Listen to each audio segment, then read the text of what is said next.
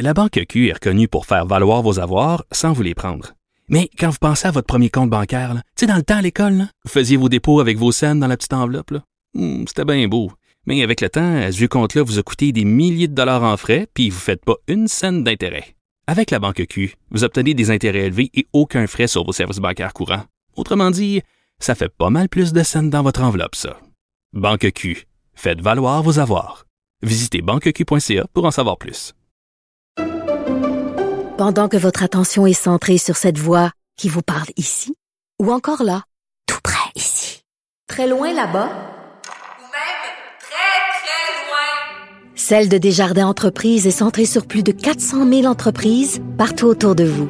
Depuis plus de 120 ans, nos équipes dédiées accompagnent les entrepreneurs d'ici à chaque étape pour qu'ils puissent rester centrés sur ce qui compte, la croissance de leur entreprise.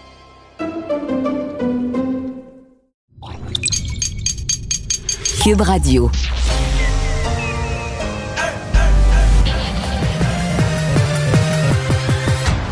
Mario Dumont.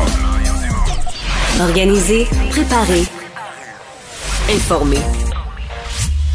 Les vrais enjeux, les vraies questions. Mario Dumont. Les affaires publiques n'ont plus de secret pour lui. Cube, Cube Radio.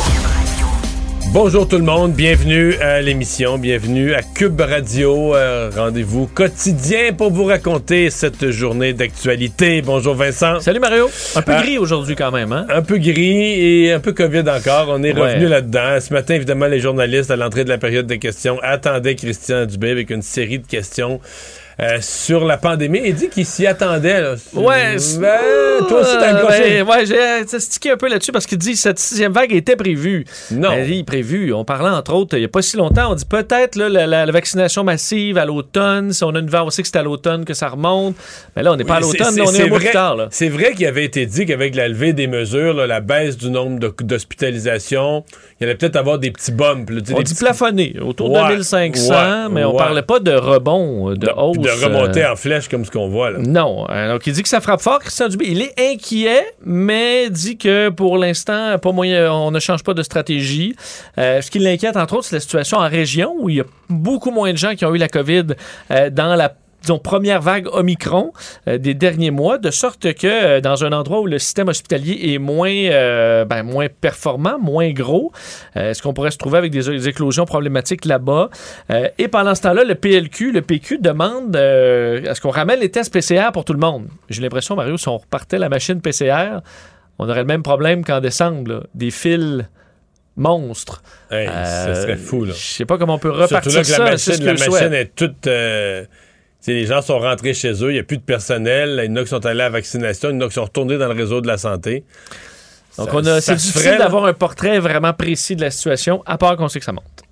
On va rejoindre Julie Marco et l'équipe de 100% Nouvelles. 15h30, c'est le moment d'aller retrouver notre collègue Mario Dumont. Salut Mario. Bonjour. Au moment où on se parle, on est en train de rendre hommage à la cathédrale à Chicoutimi, à Marc-André Bédard, qui est décédé il y a de ça un moment, le 25 novembre 2020, des suites de la COVID. Il avait 85 ans.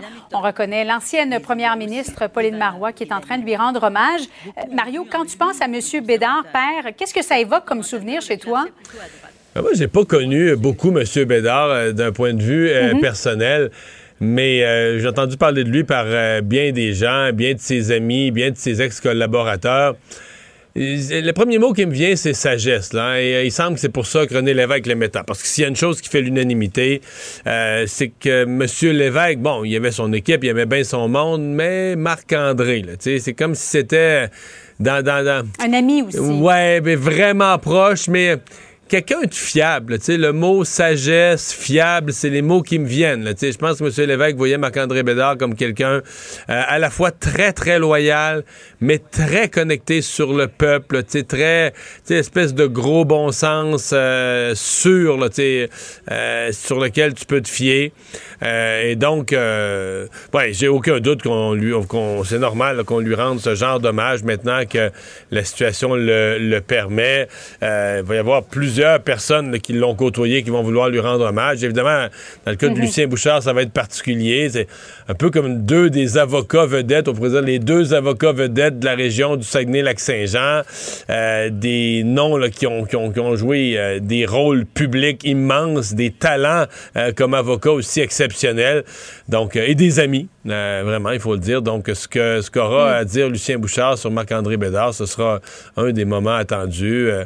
donc, non, c'est un hommage bien, bien mérité, un, comme on dit, un, un grand monsieur qui aura fait de longues, de longues années de service public.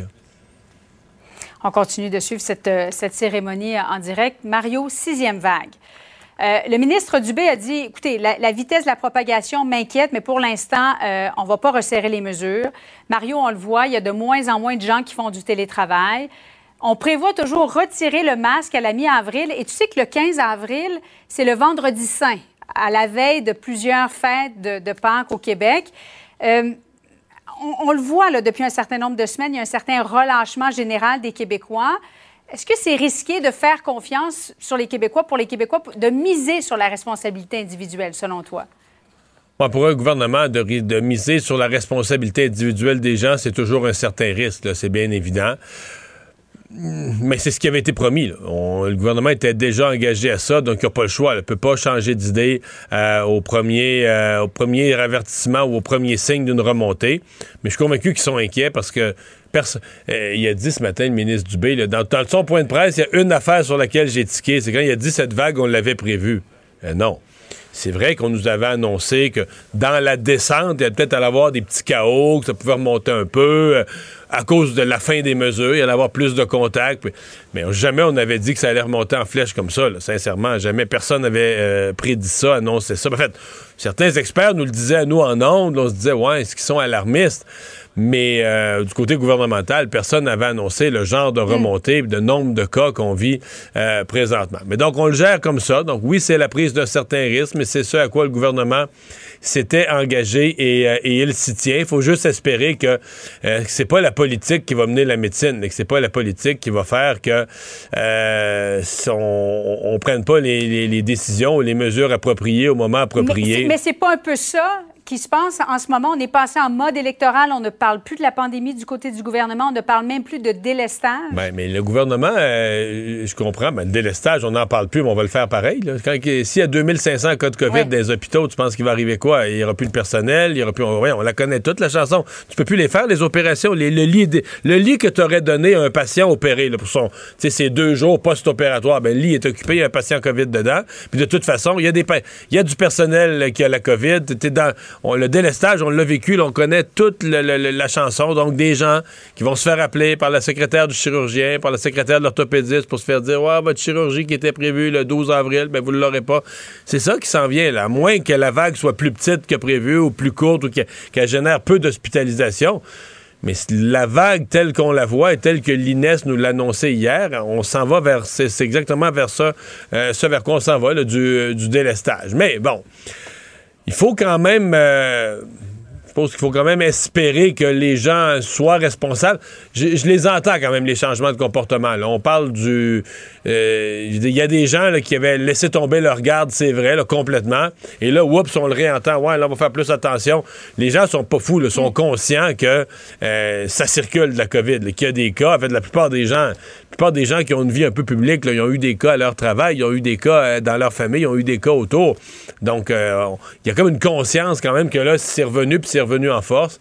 Et donc, si on veut faire un peu d'effort pour se protéger, ben là, c'est le temps. Pour ce qui est du masque, mon feeling, c'est que... Tu sais, le docteur Boileau, il, il, va laisser passer du temps jusqu'à la dernière journée. Il y a quoi? Il y a jusqu'au 5 avril.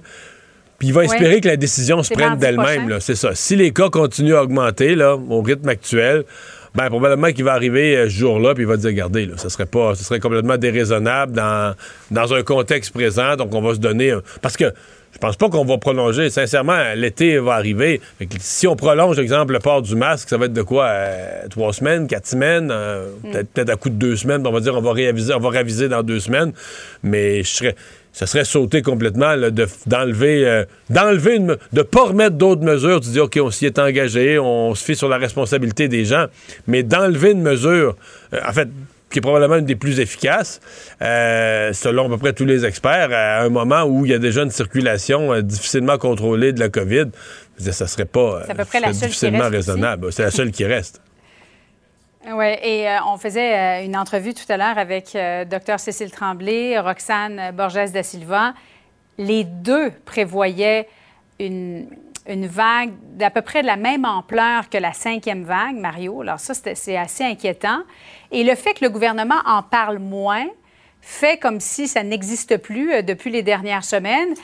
Au lieu de faire de l'éducation auprès des Québécois pour mieux se protéger, ça, ça risque de nuire, ça, à la situation pandémique. Ouais. Mais on s'en est parlé hier. Euh, Ce qui est particulier, c'est qu'on dit, oui, le gouvernement s'en occupe plus, le gouvernement en parle moins. Mais personne ne rappelle le gouvernement à l'ordre parce que les partis d'opposition se sont commis encore plus fermement, sous la pression d'Éric Duhem, entre autres, sous une impression que les gens étaient tannés. À un moment donné, à l'Assemblée nationale, c'est ce qui se disait dans les corridors. Ah, les gens sont tannés. Ah, les mesures, les gens sont tannés. Ah, les mesures, les gens sont tannés. Fait que là, les partis d'opposition se sont tous attachés les mains, là, tous commis à pu en demander de mesures. Donc, le gouvernement aura aucune pression de ce côté-là. Peut-être qu'il va en avoir dans la société de groupes de médecins et autres. Mais à l'Assemblée nationale, le gouvernement aura jamais de pression euh, pour en faire davantage. Puis si on a une vague équivalente à Omicron, c'est 2700 morts sur Omicron. Puis si on a une vague équivalente avec moins de mesures, puis plus de cas, puis plus de circulation, euh, peut-être qu'on n'aimera pas ça, là. Si tu permets, euh, Mario, il y a Lucien Bouchard, Oui, ancien premier ministre du Québec, qui vient de prendre la parole. Allons-y en direct. Au revoir. Alors, euh, de notre côté, euh, Vincent, donc on va euh, parler de, des autres nouvelles et de cette tentative d'évacuation à Mariupol. En fait, tentative parce que les Russes avaient annoncé un certain nombre de- de- d'heures de, cessez-le-feu pour permettre l'évacuation de civils. Oui, et c'est sûr que les cessez-le-feu annoncés par la Russie, on les, regarde avec beaucoup de scepticisme, hein, parce qu'on sait qu'il y a eu des corridors humanitaires annoncés par la Russie qui ont ensuite été attaqués quelques heures plus tard, où des civils, autant dans leur voiture qu'à pied, ont été euh, la cible des militaires, de sorte que cette vaste opération pour essayer d'évacuer des civils à Mariupol euh, ben, a commencé depuis quelques heures, alors que les Russes avaient annoncé ce cessez-le-feu. On a envoyé donc 45 autobus euh, vers Mariupol dans l'espoir euh, d'évacuer ces gens-là. Il resterait à peu près 170 000 euh, civils qui sont prisonniers de cette ville-là, dévastée à plus de 80 où il n'y a plus de services, plus de médicaments, où la vie est pratiquement impossible. Euh, donc, plusieurs autobus ont fait, entre autres, le, le- bon, des centaines de kilomètres de route pour se rendre à Mariupol. Certains euh, convois d'autobus euh, attendaient d'avoir le OK parce qu'ils partaient de la Russie, aussi un point de contrôle russe. Mais même si on remplissait tous ces autobus-là, là, je le calculais au mieux, là, c'est, mettons, c'est 2% de tous les Oui, civils. De tous les 45 civils. autobus. Ben oui, c'est pas beaucoup, là. Non, c'est pas 45 beaucoup. autobus, mais une cinquantaine de personnes dedans. Ben, il faut que tu fasses des allers-retours pendant des jours et ça. des jours. C'est, c'est 2000 personnes sur 160 000 qui auraient à sortir. On peut envoyer donc euh, les cas peut-être plus urgents. Euh, on- donc cette ville-là qui est assiégée et entre autres la Croix-Rouge qui voudrait bien participer aux opérations, mais on craint que les Russes ne respectent pas l'engagement et que des bénévoles ben, soient, euh, soient attaqués, euh, meurent carrément sous les balles ou les explosions russes. Alors c'est assez, euh, assez stressant comme opération. Comme, euh, opération. Euh, et euh, ben, on se suivi. On aura, euh, c'est long d'avoir des nouvelles de ce qui se passe à Mariupol depuis, euh, depuis plusieurs semaines maintenant. Alors, on risque de savoir uniquement demain ou dans plusieurs heures si cette opération-là a été, euh, a été couronnée de succès. Alors, c'est ce qu'on surveille en ce moment sur le terrain. La Russie qui devrait être exclue du G20 euh, si on se fie aux paroles de Justin Trudeau. Oui, et c'est un, euh, bon, un dossier, il faut dire, c'est un peu de l'évidence, euh, Mario, que le président Vladimir Mais Poutine... je sais pas, t'imagines une réunion du G20, qui- même, même si la, la- la guerre était finie depuis un mois, là. Une réunion du G20 puis t'invites Poutine comme si de rien n'était. En fait, théoriquement, il devrait même plus pouvoir voyager parce qu'il devrait être euh, recherché pour crime de guerre. Oui, il Et- devrait être arrêté à- sur le tarmac de n'importe quel aéroport de pays occidentaux. Là. Voilà. Euh, et donc, le, le- Vladimir Poutine, selon Justin Trudeau, euh, devrait être exclu du G20, n'a pas sa place. Euh, il dit ça ne peut pas être comme d'habitude. Avec la Russie autour de la table, ça va être un grand enjeu pour beaucoup de pays, dont le Canada. Je ne pense pas qu'on puisse s'asseoir avec la Russie autour de la la table.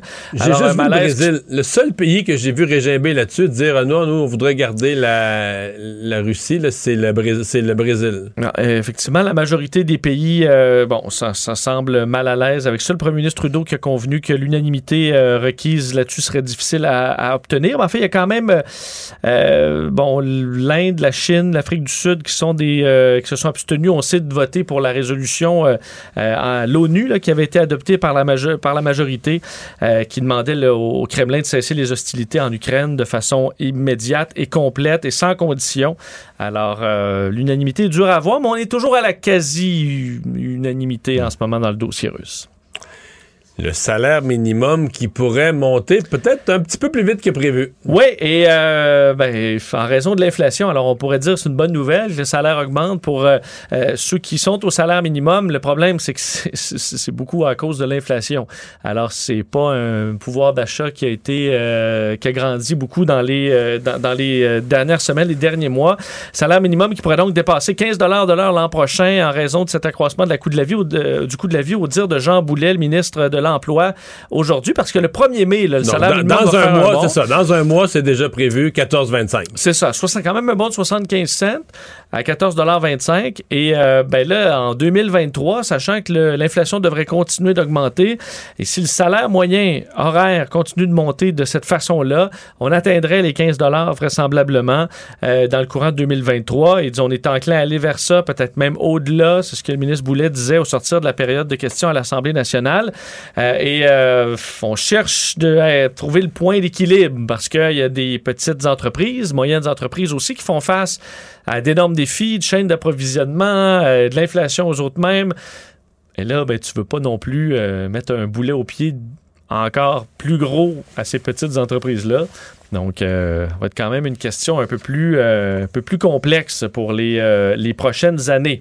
Euh, intervention, euh, Mario, revenir sur cette, euh, ce dossier à Sept-Îles. Euh, l'été dernier où euh, une intervention des policiers pour euh, bon, un homme qui était qui tenait des propos agressifs et qui était à l'hôpital de Sept-Îles. Donc appel pour assister à l'équipe médicale en déplacement d'un patient qui est euh, mis sous contention et qui est visiblement en psychose. Trois policiers, en deux policiers qui avaient qui, qui, bon, qui ont réussi à entrer dans la salle à ce moment-là et euh, l'homme avait foncé sur eux, se débattait, frappait. On parle d'une force surhumaine, un gars assez bâti, euh, pris de colère. Et les policiers qui l'avaient euh, maîtrisé, le temps de lui injecter dans la cuisse un produit pour le calmer, mais l'intervention qui s'était poursuivie parce qu'un policier qui maintenait la tête de l'homme pour l'empêcher de se frapper lui-même lui avait mordu un doigt et refusait de d'arrêter ce- cet empoigne-là, de sorte que le policier, devant ce refus-là, euh, avait asséné des coups de poing au visage euh, de l'homme. Une partie d'ailleurs du doigt du policier était complètement sectionnée par la morture. Alors on parle d'une scène quand même assez difficile. Euh, et l'homme, un peu plus tard, le- a été euh, est tombé en arrêt cardio-respiratoire. Son décès a été constaté.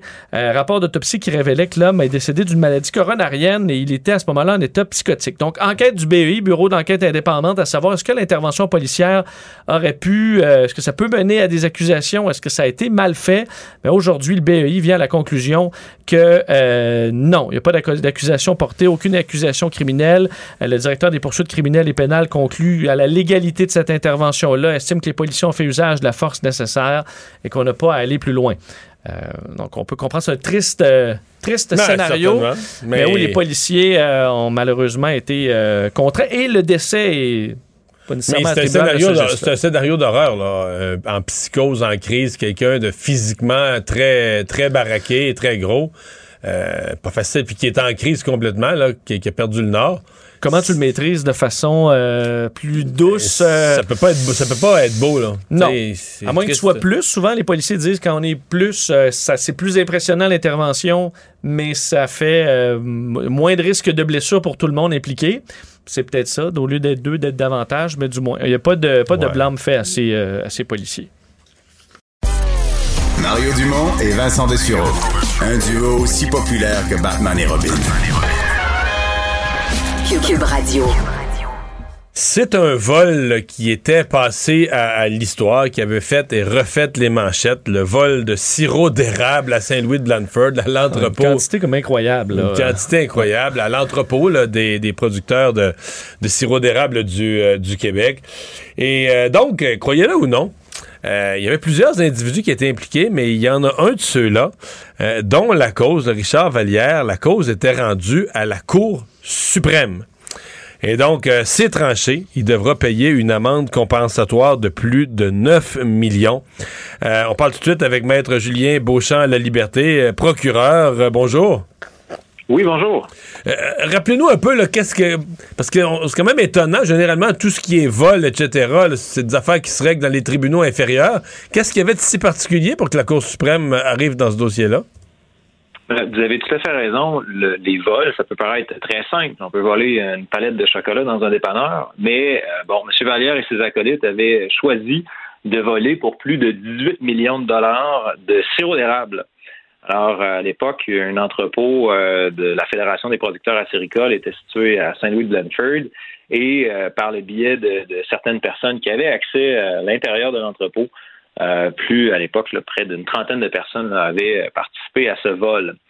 Euh, Ouais, un parce qu'on se comprend, on se comprend que ça prend un gros stratagème. C'est pas comme voler une barre de chocolat que tu l'avais pas prévu d'avance, tu passes à côté puis ploup, tu sais. Et c'était, ça prenait des moyens de transport, c'était toute une opération pour voler. Et on avait volé pour combien Euh, Presque 20 millions de valeur de sirop? En fait, en- oui, euh, plus de 18, euh, en fait, de 18 à 23 millions de dollars là, de- dans les, lorsqu'on calcule l'ensemble des dommages. Mais euh, vous avez tout à fait raison. Là, c'est un principe en fait qui visait à, à transborder, à pomper du sirop d'érable, littéralement, de barils dans lesquels ils étaient entreposés. Euh, les barils de sirop étaient remplacés par de l'eau pour garder un poids dans les barils. Et le sirop était à ce moment-là transporté, euh, transformé ou bouilli et euh, revendu sur un marché noir de sirop d'érable ça peut paraître tout ça un peu folklorique, mais c'est effectivement ce qui a amené le- le- les différents tribunaux, la Cour supérieure, la Cour d'appel et aujourd'hui la Cour suprême, à se pencher sur la question fondamentale qui était à quel montant, à quelle valeur est-ce que les délinquants doivent rembourser le produit de la criminalité, donc l'argent qu'ils se sont fait par la commission de leur crime. Est-ce qu'ils doivent rembourser le produit, donc l'argent qu'ils se sont fait, ou le profit de la criminalité? Et aujourd'hui, la Cour suprême a tranché en statuant que le produit, donc la, la- valeur, l'argent qu'ils se sont fait, doit être remboursé euh, à l'État, doit être remboursé. Parce que c'est pas le euh, même la montant, là. C'est, pas une nuance entre le- le- le- les deux montants, c'est pas, une grosse différence. Ben, tout à fait, effectivement. Dans le cas de M. Vallière, à son procès, euh, lors de, de- d'interrogatoire, de contre-interrogatoire, il avait admis avoir fait, avoir obtenu, possédé plus de 10 millions de dollars en vendant du sirop d'érable volé. De ce 10 millions de dollars-là, il disait par contre qu'il avait retenu un profit. Donc, on est vraiment dans des notions comptables, mais profit de, ce crime-là d'un million de dollars. Alors, la Cour supérieure lui ordonne de rembourser le 10 millions de dollars, comme le prévoit le, droit. La Cour d'appel avait dit autrement. Elle avait dit qu'il devait que rembourser le profit. Et bien, la Cour suprême aujourd'hui a tranché et a, a éclairé euh, le droit et a confirmé qu'il s'agit du produit euh, brut, disons-le comme ça, qui doit être euh, remboursé. Mais là, est-ce qu'il y a ça? euh, est-ce qu'il y a ça, 10 millions? Le, la capacité de payer d'un délinquant ne doit pas être pris en compte. Autrement. Il- on, on tranche le principe, puis après ça, on vérifie s'il y a moyen de payer. Mais en fait, je vous dirais, euh, ça sera, en fait, le délinquant qui choisit de faire de l'argent en commettant un crime devra éventuellement faire face à la musique et s'il le faut, rembourser son crime. Alors, et c'est ce que la Cour suprême vient confirmer aujourd'hui, il n'est pas important de savoir ce que le délinquant fait avec son argent. Après tout, c'est l'argent du crime et le crime ne paie pas. Et c'est un message qui est clair, qui doit décourager les individus de s'organiser, de commettre des crimes motivés par la du gain. Et donc, euh, ce qu'il en a fait de cet argent-là, à savoir s'il peut payer ou pas aujourd'hui, mais ça ne doit pas être tenu en compte lorsque vient le temps d'imposer des amendes visant la confiscation des produits de la criminalité. Donc là, c'est quoi? Il y a des avocats du, procureur ou du ministère qui vont se mettre sur son cas pour vérifier quoi, tous ses avoirs, euh, tout ce qu'il peut posséder euh, pour voir qu'est-ce qu'on peut aller chercher sur ce montant-là. Ben, ben, en fait, oui. euh, M. Vallière a un délai, somme toute, de 10 ans pour, euh, pour payer. Mais oui, effectivement, le, le percepteur des amendes, le Bureau des infractions et des amendes, qui est une section, si on veut, du ministère de la Justice, ultimement, à l'échéance de ce délai, euh, va vérifier quels sont les, les actifs, quelles sont les capacités de payer, euh, quels ont été ses revenus dans les derniers temps, euh, pour euh, faire rapport au tribunal là, de, de- du solde qui lui restera à ce moment-là. Et s'il ne paie pas, et dans, dans le scénario où il ne paierait pas l'entièreté du montant, eh bien, il pourrait faire face à une peine d'incarcération supplémentaire jusqu'à six ans d'emprisonnement. Parce qu'il a déjà fait de la. Là, comprenons-nous, c'est pas une amende qui paye plutôt que de faire de la prison. Tout à fait. Pas ça du tout. là. Là, il a fait de la prison. Exactement. Il a eu pour le crime, pour le, le vol, là, comme vous le disiez, il a eu une peine. la sentence qui lui a été imposée est en est, est- en est une de huit ans d'emprisonnement. Alors, il purge et il continue à purger en ce moment une peine d'emprisonnement. Euh, il est soumis aux libérations conditionnelles, évidemment, là, mais il, il a une- depuis 2017, il a une peine de huit ans d'emprisonnement à purger pour le crime qu'il a commis. Maintenant, dans un deuxième, euh, deuxième niveau, il doit rembourser les produits de la criminalité qu'il s'est fait. Quand vous dites rembourser, est-ce que ça veut dire que c'est payé aux producteurs de sirop d'érable et non pas au gouvernement? Le, en fait, le code criminel prévoit que la, la confiscation des produits de la criminalité est faite au profit de l'État. Euh, la Fédération des producteurs acéricoles du Québec euh, pouvait, en fait, nous avions demandé euh, au bénéfice des producteurs un dédommagement, alors que la victime soit remboursée, soit dédommagée. Cependant, à l'époque, euh, cette ordonnance-là n'a pas été accordée. Alors, euh, bien que nous en avions fait la demande pour que la victime soit dédommagée, bien, ça n'avait pas été accordé. Par contre, la confiscation des produits de la criminalité est un, régime, c'est un, régime différent à part, où là, les, critères euh, sont différents. Alors, c'est pour ça que d'un côté, ça avait été accordé, mais malheureusement pas de l'autre. Cependant, évidemment que la Fédération des producteurs, les producteurs de sirop, peuvent toujours euh, prendre des recours à l'égard de M. Vallière. Donc, la Cour suprême, vous avez utilisé tout tantôt cette, cette expression, là, ce proverbe, le crime ne paie pas. C'est vraiment ce que la Cour vient dire. C'est nonobstant que, tu sais, on pourrait dire, j'ai payé mon crime à la société, j'ai fait mon temps en prison. Mais les gens, euh, parce que c'est une histoire qu'on, vous allez me dire, qu'on voit peut-être d'un film, mais qu'on a peut-être déjà vu dans la société aussi, du, du, du gars ou de la fille qui se dit, ben moi, m'a faire X années en prison. Tu sais, m'a faire un coup d'argent, je vais faire 4-5 ans en prison. Après ça, va ressortir, puis euh, il va me rester euh, jusqu'à ma retraite, je ne travaillerai plus jamais, là, je vais avoir un moton. Euh, c'est ça que la Cour vient de faire un peu comme rêve de, de, bandit, de banditisme. Là. Le, le juge en chef de la Cour suprême, dans une décision unanime aujourd'hui, vient dire, et littéralement, je vous le cite, là, la sévérité des dispositions sur les produits de la criminalité, le législateur envoie le message clair que le crime ne paie pas et tente ainsi de décourager les individus de s'organiser et de commettre des crimes motivés par l'appât du gain. Alors, ce qu'il faut comprendre, c'est que l'argent dans la criminalité organisée, c'est le nerf de la guerre. Et donc, éventuellement, de, de se faire prendre, d'être déclaré coupable, d'aller en prison, c'est un aléa du fait de commettre de façon organisée et planifiée des crimes. Mais il y a des gens qui sont prêts à ça, qui sont prêts à cette conséquence-là, s'ils ont la conviction et la confiance que, au sortir de prison, ils ont le magot. Exactement. Et maintenant, et par les dispositions, et par les décisions qu'on a eues aujourd'hui, bien, il faut s'attaquer aux, aux- aux actifs criminels, aux produits de la criminalité. Et évidemment, ben, l'argent, c'est le nerf de la guerre et c'est ça qui, euh, c'est ce qui fait mal aux organisations criminelles ou aux délinquants. Parce que si tu fais des années de prison, puis tu ressors, puis euh, les, les millions que tu as volés, il en reste zéro, là, euh, c'est plate un peu, là. Ça, là, tu peux te dire que ça, tu peux te dire que ça n'a pas valu la peine. Puis là, là, là, t'as plus le goût de recommencer pour le vrai, là.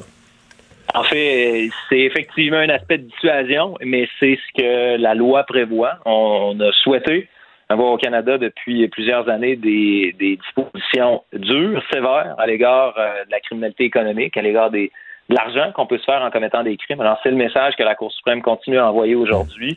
Le, le crime ne paie pas et on vise à, évidemment à dissuader tout individu ou des organisations criminelles qui seraient tentées de continuer à faire de l'argent en commettant du crime. Comme procureur, c'est un dossier qui vous aura amené jusqu'à la Cour suprême, mais doit être un dossier quand même assez, je fais une parenthèse, oh, mais assez unique dans une carrière. C'est comme un vol. Je me souviens quand ça avait sorti dans l'actualité, les gens regardaient ça un peu avec la mâchoire décrochée. Qu'est-ce que c'est ça, vol de sirop d'érable? Là, maintenant, on prenait conscience de dire, OK, mais c'est un vol, c'est pas, c'est pas un baril, c'est des quantités, c'est une valeur économique, on compte en millions. C'est quand même un dossier assez unique dans votre carrière, je présume? Ben effectivement, puis vous, vous le dites là, puis on peut bien en, rire un peu. C'est assez folklorique au Québec de voler du sirop d'érable, mais euh, dites-vous qu'à l'époque, en 2011-2012, le baril dans lequel euh, le, le- le 45 gallons de sirop d'érable, euh, même euh, même quantité qu'un baril de pétrole, en fait, valait là jusqu'à 1600 dollars. Alors, euh, on le sait très bien ici, on est très bien placé pour savoir que le sirop d'érable, c'est un, une denrée qui est précieuse, qui, qui, qui implique euh, du travail acharné de la part de nos producteurs. Alors, euh, c'est un produit qui a une valeur euh, quand même très impressionnante. Mais ils avaient réussi à créer, euh, vous avez tantôt utilisé l'expression, un marché noir, parce qu'après ça, tu dis qu'il faut que tu leur files. Euh, faut que tu leur files dans un contexte quand même où ça a passé aux nouvelles qu'il y a du sirop volé qui circule. Fait que, tu sais, le monde peut penser que les, les- les gens qui sont des intermédiaires de commerce sont un petit peu plus méfiants. Ils réussissaient quand même à passer des quantités comme ça, des, des millions de valeurs de sirop. Ils ont créé un marché noir qui se ramassait où? Dans, dans les restaurants, dans les épiceries, euh, dans, d'autres, dans l'exportation dans d'autres pays?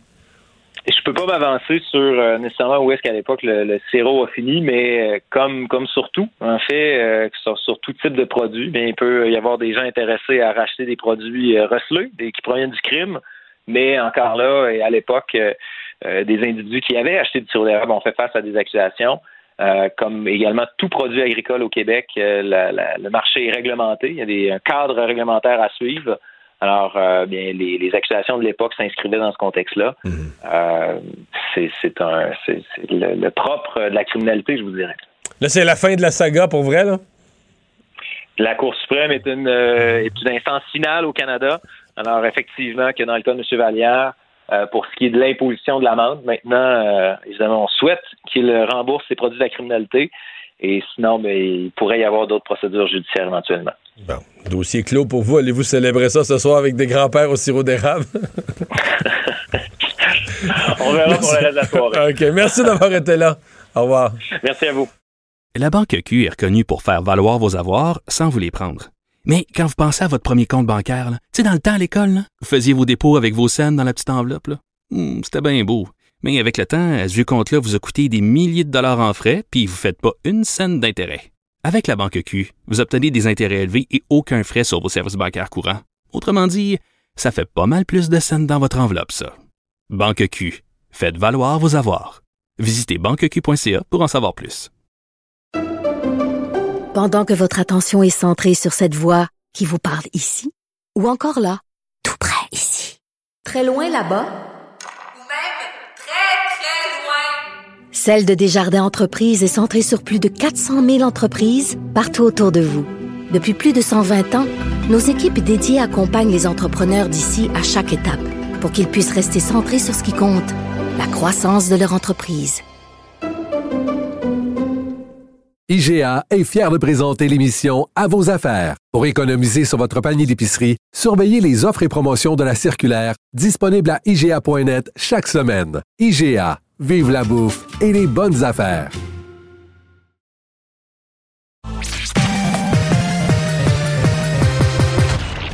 Combiner crédibilité et curiosité. Mario Dumont. Cube Radio. Le conflit Russie-Ukraine avec Guillaume Lavoie. Bonjour Guillaume. Bonjour Mario. Ah, Aujourd'hui, on se parle d'énergie parce qu'évidemment, au cœur de la, de la guerre, des sanctions économiques, euh, euh, il y a toute la question de l'énergie et tu nous parles de pétrodiplomatie. Oui, et, et c'est fascinant comment on peut remonter le pipeline loin dans l'histoire. Euh, parce que tout commence avec le fait que la Russie a effectivement énormément d'énergie euh, en gaz naturel et en pétrole et que l'Europe en veut. Et pendant longtemps, bon, ben, les Russes c'était vraiment les méchants, on pouvait pas s'en approcher. En plus, là, les Verts disaient, ben, faut renoncer au nucléaire. Puis là, les dirigeants européens disent, ben, il faut bien que je prenne mon éner- énergie quelque part. La Russie en a plein, puis elle n'est pas trop chère parce qu'elle est à côté. Il nous manque juste des pipelines, on va en faire.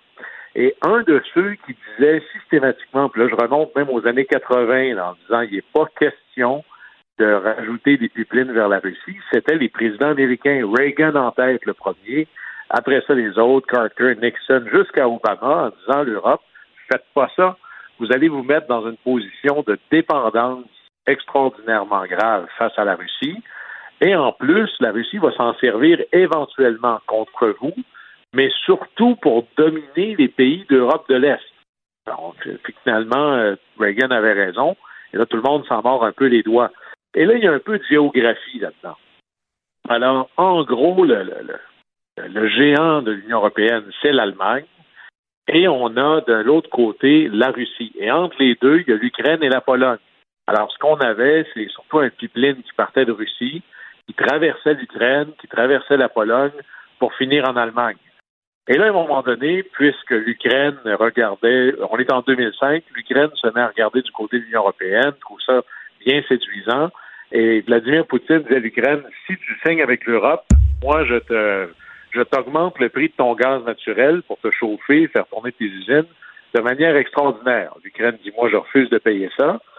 Et Poutine va faire ce que peut-être il fera encore. Il dit, parfait, je te vends plus rien. Organise-toi avec tes troupes. Mais comme le pipeline passe sur le territoire de l'Ukraine, l'Ukraine s'est dit, ben, je vais peut-être me servir dans le tuyau, même si ce gaz-là s'en va en Allemagne. Et là est arrivé essentiellement deux choses.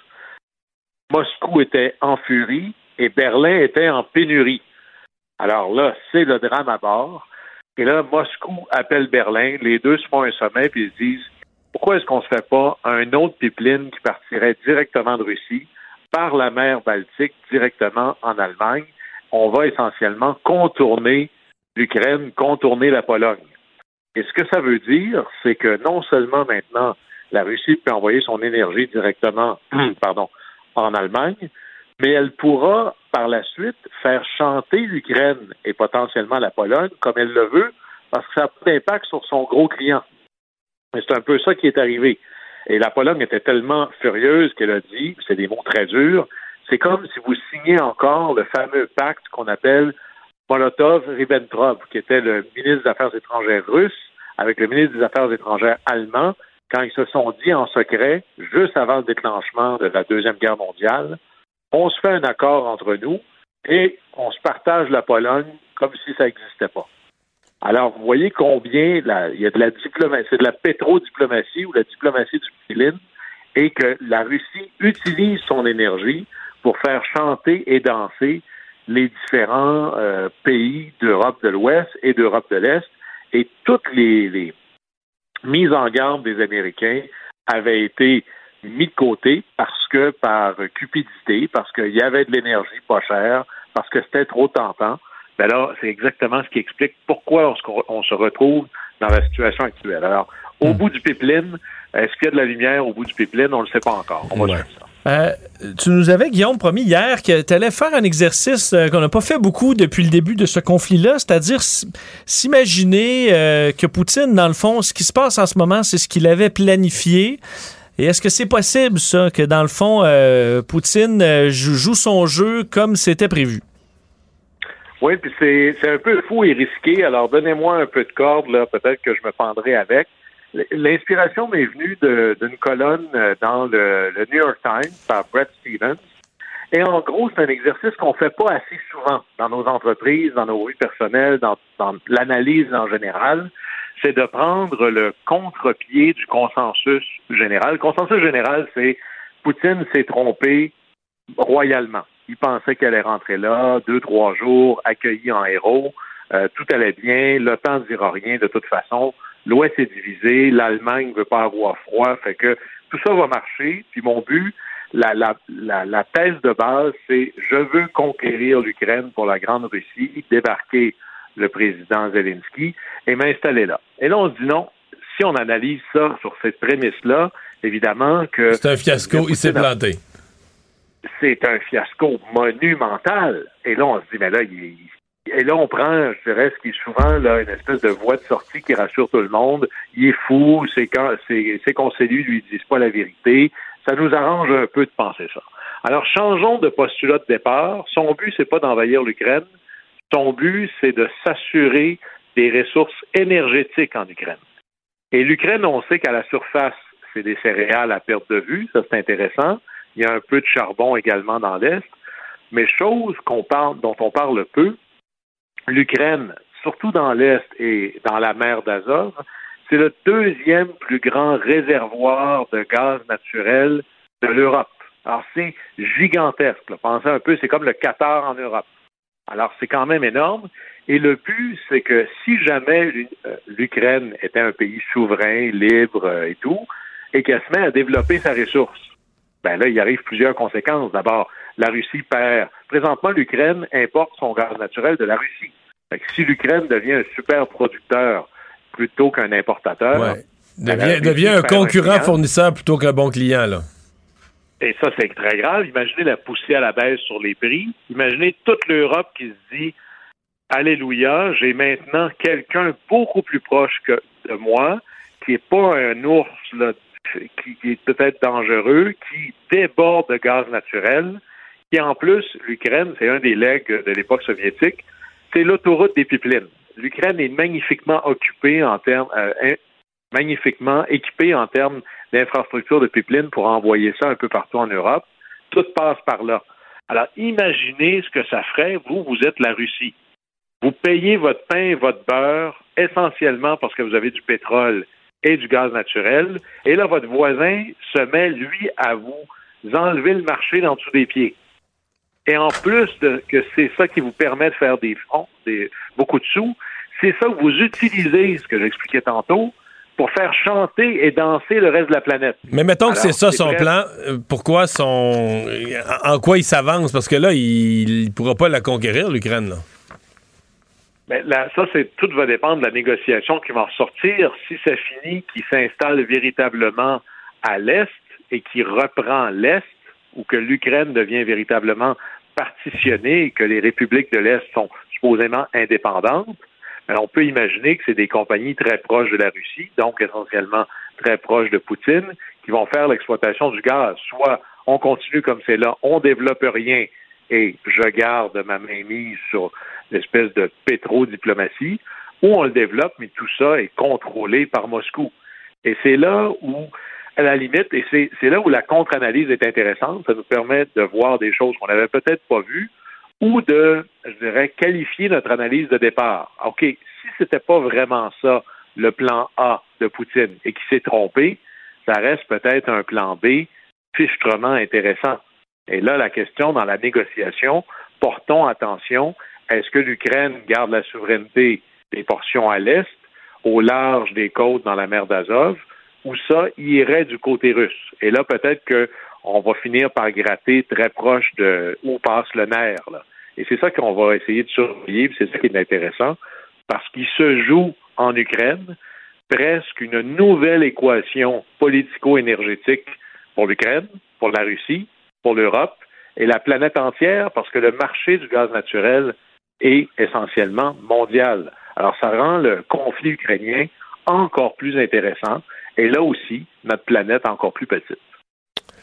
Guillaume Lavoie, merci. À demain. Au plaisir. La Banque Q est reconnue pour faire valoir vos avoirs sans vous les prendre. Mais quand vous pensez à votre premier compte bancaire, tu sais, dans le temps à l'école, là, vous faisiez vos dépôts avec vos scènes dans la petite enveloppe. là. Hmm, C'était bien beau. Mais avec le temps, à ce vieux compte-là vous a coûté des milliers de dollars en frais, puis vous ne faites pas une scène d'intérêt. Avec la Banque Q, vous obtenez des intérêts élevés et aucun frais sur vos services bancaires courants. Autrement dit, ça fait pas mal plus de scènes dans votre enveloppe, ça. Banque Q. Faites valoir vos avoirs. Visitez banqueq.ca pour en savoir plus. Pendant que votre attention est centrée sur cette voix qui vous parle ici, ou encore là, tout près ici, très loin là-bas, Ou même très, très loin. Celle de Desjardins Entreprises est centrée sur plus de 400 000 entreprises partout autour de vous. Depuis plus de 120 ans, nos équipes dédiées accompagnent les entrepreneurs d'ici à chaque étape pour qu'ils puissent rester centrés sur ce qui compte, la croissance de leur entreprise. IGA est fier de présenter l'émission À vos affaires. Pour économiser sur votre panier d'épicerie, surveillez les offres et promotions de la circulaire disponible à IGA.net chaque semaine. IGA, vive la bouffe et les bonnes affaires.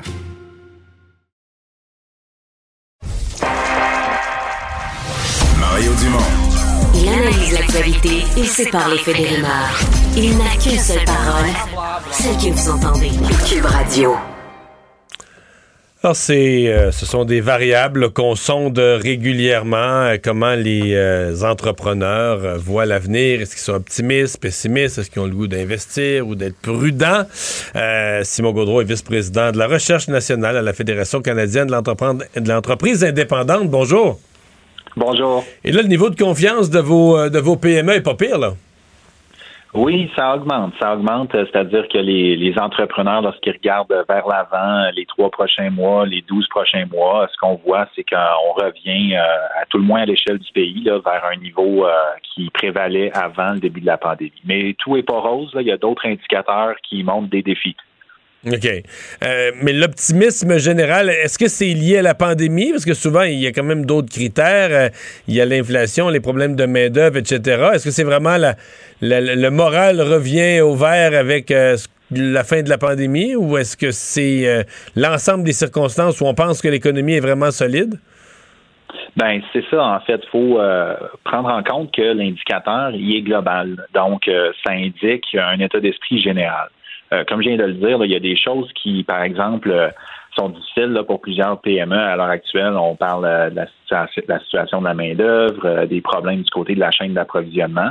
Mais même en tenant compte de ça, là, des, des défis, des fois, là, les proportions atteignent des sommets. Les PME qui disent que c'est des défis.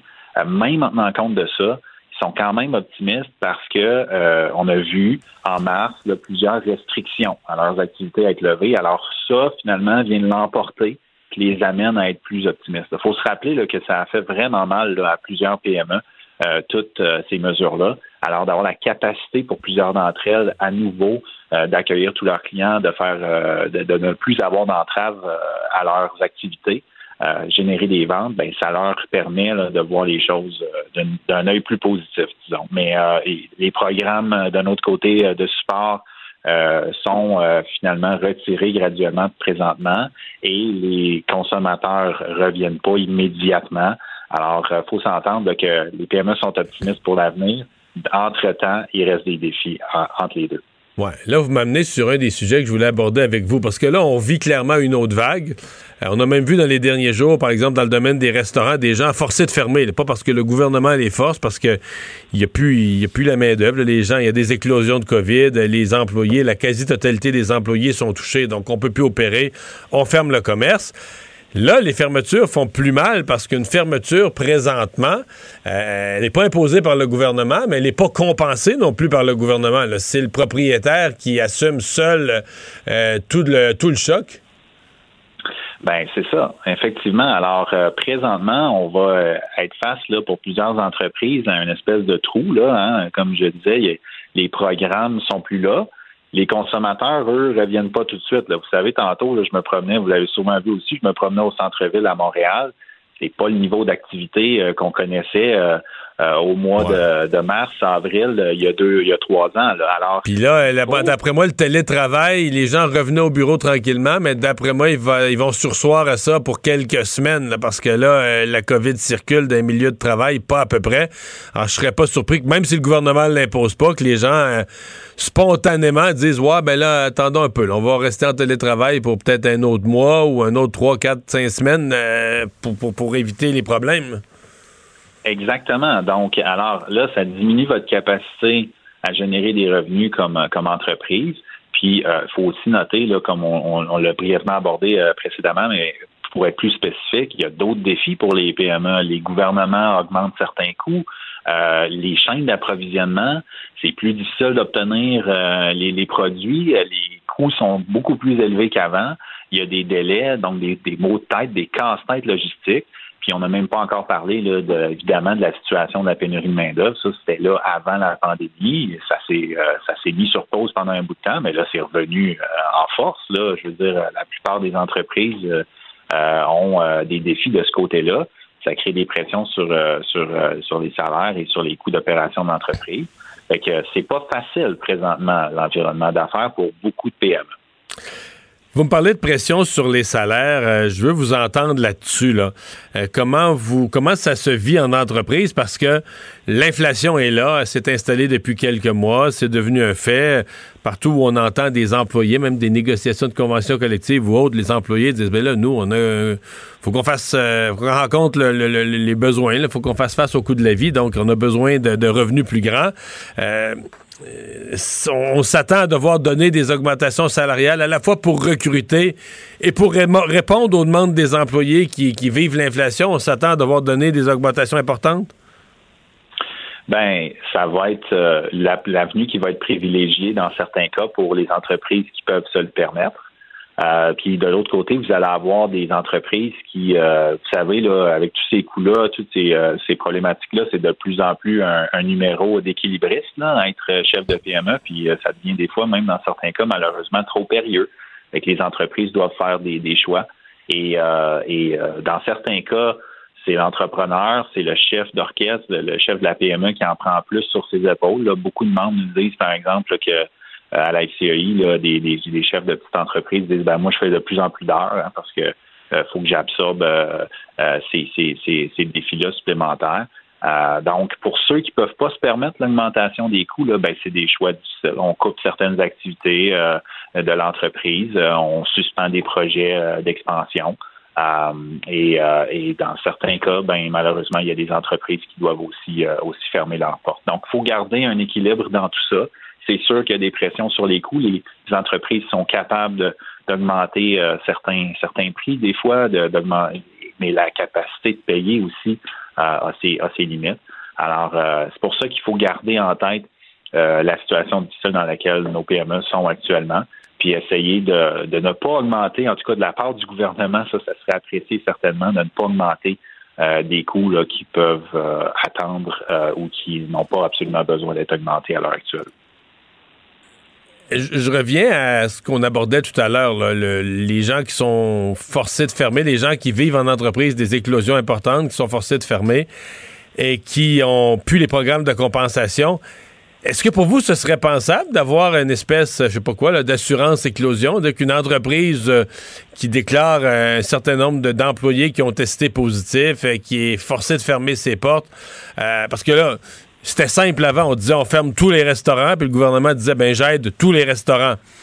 Mais est-ce que c'est pensable, une espèce d'assurance COVID, donc une assurance éclosion euh, qui coûterait beaucoup moins cher au gouvernement, mais les entreprises qui sont forcées de fermer puissent être, euh, être supportées? Parce que la crainte existe aussi à l'inverse que si les gens perdent trop d'argent, ils vont être tentés de prendre le risque. Ils vont être tentés d'ouvrir pareil, d'encourager les employés, de regarde, si t'es pas trop malade, rentre avec la COVID. C'est ça le danger, là. C'est que les gens mal pris financièrement euh, prennent des risques qui peuvent euh, accélérer les, la circulation de la COVID. Oui, ben c'est une, suggestion euh, qui est intéressante. Il faut certainement regarder toutes les avenues à cette étape-ci de la pandémie. Hein. Est-ce que les restrictions qui ont été mises en place dans les premières vagues, euh, euh, elles ont certainement eu des, effets positifs, négatifs, mais une fois que tout ça est pris en compte, là où on est rendu maintenant dans la pandémie, euh, est-ce que c'est vraiment encore le même genre de restrictions aux activités économiques qu'on doit mettre en place si jamais, par Mais ça, vous en voulez plus, des fermetures complètes, puis tout ça, ça là-dessus... Ben, c'est clair qu'on n'en veut plus, effectivement. On souhaite pouvoir aller de l'avant et que les membres euh, les, PME, les chefs de PME, euh, les membres de la FCI puissent euh, faire leurs ventes sans qu'il y ait d'entrave à leurs activités d'affaires. Par contre, il faut que ça se fasse évidemment d'une manière qui est, qui est équilibrée. Faut, faut, on est conscient qu'il reste une pandémie, mais il faut que ça, ça ne se fasse pas autant au détriment des PME, peut-être que ça s'est fait dans les vagues précédentes. Alors, est-ce qu'il y a moyen de trouver un nouvel équilibre entre s'attaquer à la pandémie du point de vue sanitaire, mais préserver notre tissu économique, là, nos PME qui sont tellement importantes dans plusieurs euh, communautés et euh, qui sont vraiment, qui, dans, plusieurs cas, qui ont été malmenées. Leur capacité d'en prendre plus là, dans une sixième vague là, de fermeture là, puis de contraintes est, plus que limitée là, à l'heure actuelle. Il y a, au Québec, à l'heure actuelle, dans le fois qu'on l'a mesuré là, il y a quelques semaines, euh, c'est moins d'une PME sur deux là, qui fait des revenus normaux, hein, si on compare aux revenus qu'elle faisait avant la pandémie. Donc, on est encore loin là, euh, d'une situation où les PME ont repris assez de santé et sont affaiblis. Alors, elles, ont, besoin qu'on leur donne un, break, puis peut-être qu'on envisage euh, toute nouvelle mesure pour combattre la pandémie d'une nouvelle façon, sans que ça se fasse trop sur leur dos. Simon Gaudreau, merci d'avoir été là. Au revoir, le vice-président à la recherche de la Fédération canadienne de l'entreprise indépendante. La Banque Q est reconnue pour faire valoir vos avoirs sans vous les prendre. Mais quand vous pensez à votre premier compte bancaire, tu sais, dans le temps à l'école, vous faisiez vos dépôts avec vos scènes dans la petite enveloppe. Hmm, c'était bien beau. Mais avec le temps, ce vieux compte-là vous a coûté des milliers de dollars en frais, puis vous ne faites pas une scène d'intérêt. Avec la banque Q, vous obtenez des intérêts élevés et aucun frais sur vos services bancaires courants. Autrement dit, ça fait pas mal plus de scènes dans votre enveloppe, ça. Banque Q. Faites valoir vos avoirs. Visitez banqueq.ca pour en savoir plus. Pendant que votre attention est centrée sur vos urgences du matin, vos réunions d'affaires du midi, votre retour à la maison ou votre emploi du soir, celle de Desjardins Entreprises est centrée sur plus de 400 000 entreprises à toute heure du jour. Grâce à notre connaissance des secteurs d'activité et à notre accompagnement spécialisé, nous aidons les entrepreneurs à relever chaque défi pour qu'ils puissent rester centrés sur ce qui compte, le développement de leur entreprise. IGA est fier de présenter l'émission À vos affaires. Pour économiser sur votre panier d'épicerie, surveillez les offres et promotions de la circulaire disponible à IGA.net chaque semaine. IGA, vive la bouffe et les bonnes affaires. Les vrais enjeux, les vraies questions.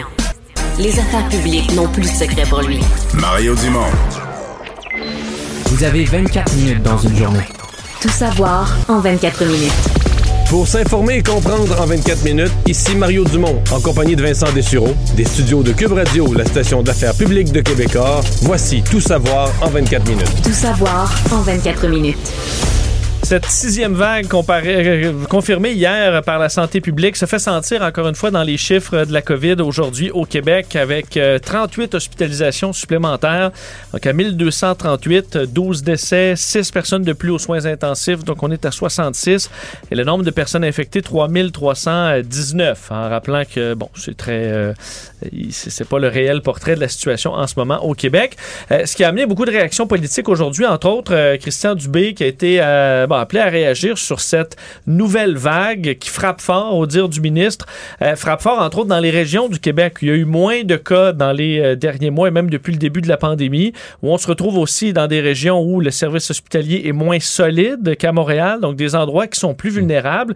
Euh, Mais il y en a beaucoup dans les régions qu'il n'y en avait pas eu avant, mais je suis pas sûr qu'il y en a moins à Montréal. hein. Il me semble qu'il y en a- il y en a beaucoup à Montréal aussi. J'ai l'impression que c'est une vague. qui- Y a-t-il des régions épargnées? On n'a vraiment pas beaucoup de. On n'a pas un portrait euh, présentement si précis. Non, c'est le problème de- du manque d'indicateurs en ce moment. Euh, euh, D'ailleurs, le ministre dit que cette, cette sixième vague était prévue. Ça, c'est pas vrai. Moi, j'ai tiqué.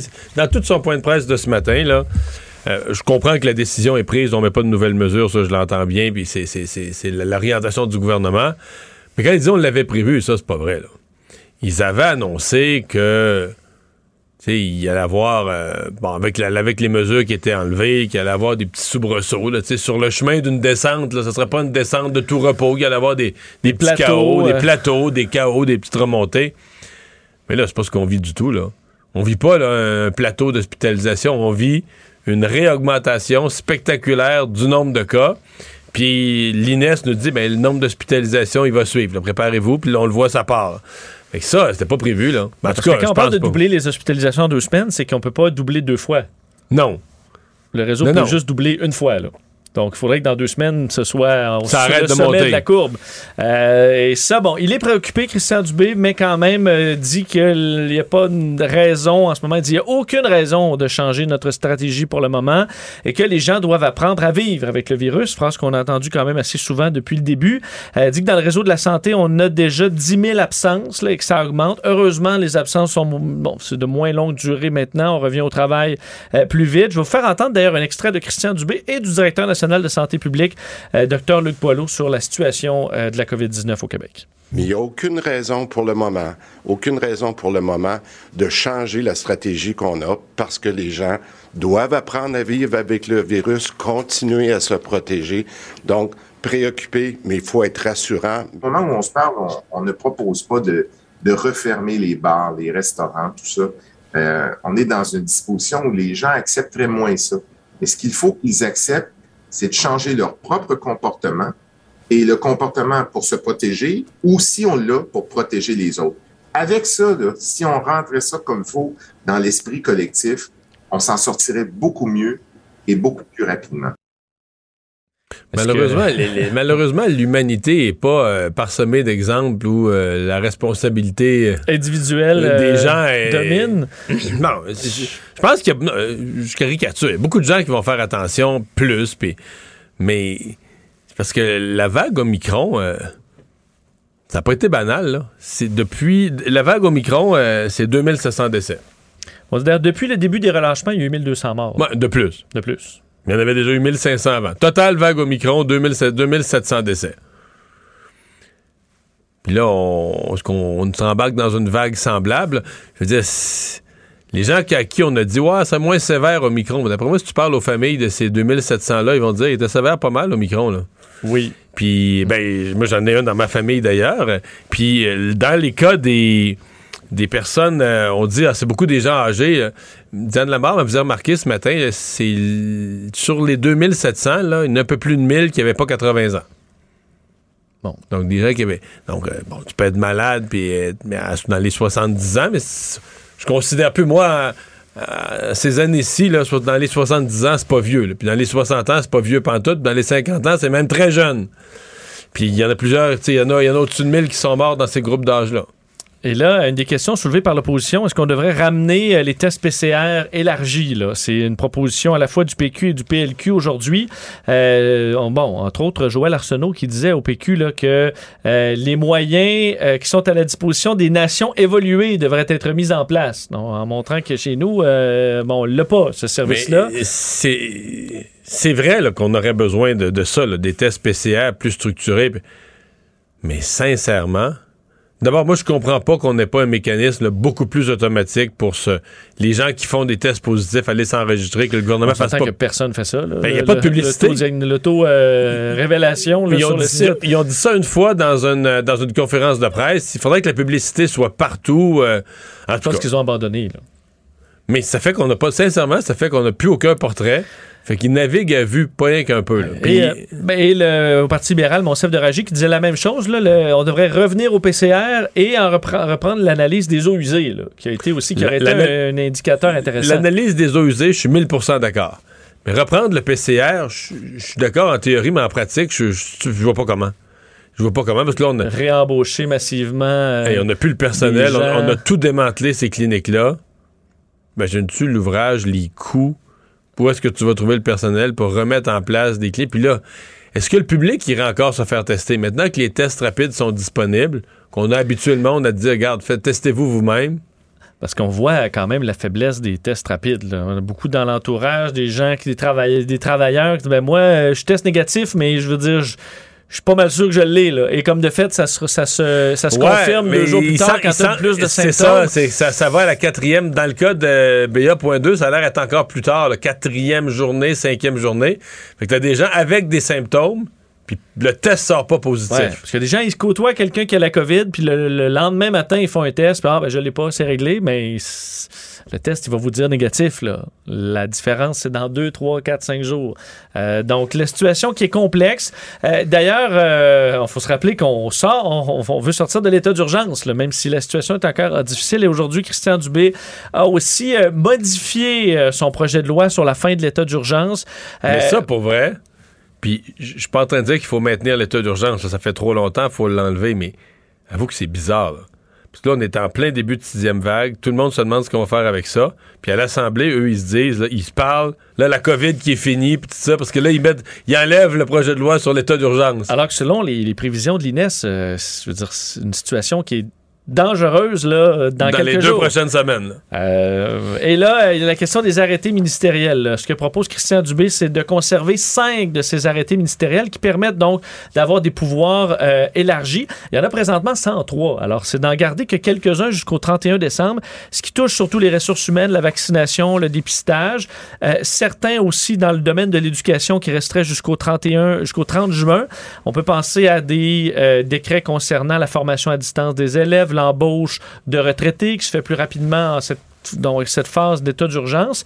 Euh, et euh, ce que disait Christian Dubé, il s'est défendu aujourd'hui, questionné est-ce qu'il fait ces modifications-là là, juste alors qu'on va commencer la, la- la lecture du projet de loi et les débats, est-ce que ça a été mal ficelé? Parce que là, ceux qui vont se faire entendre lors de ces débats-là, euh, lorsqu'ils ont écrit les mémoires et Ouais. compagnie, n'étaient pas au courant qu'il y allait lui, avoir ce des qu'il dit, c'est changements. que dans certains cas, c'est leur changement qu'il met. Il dit, je me suis ajusté à l'opposition. Et il y a des changements des, des- qui étaient dans les mémoires, là, des, des recommandations qui revenaient dans- de plusieurs groupes.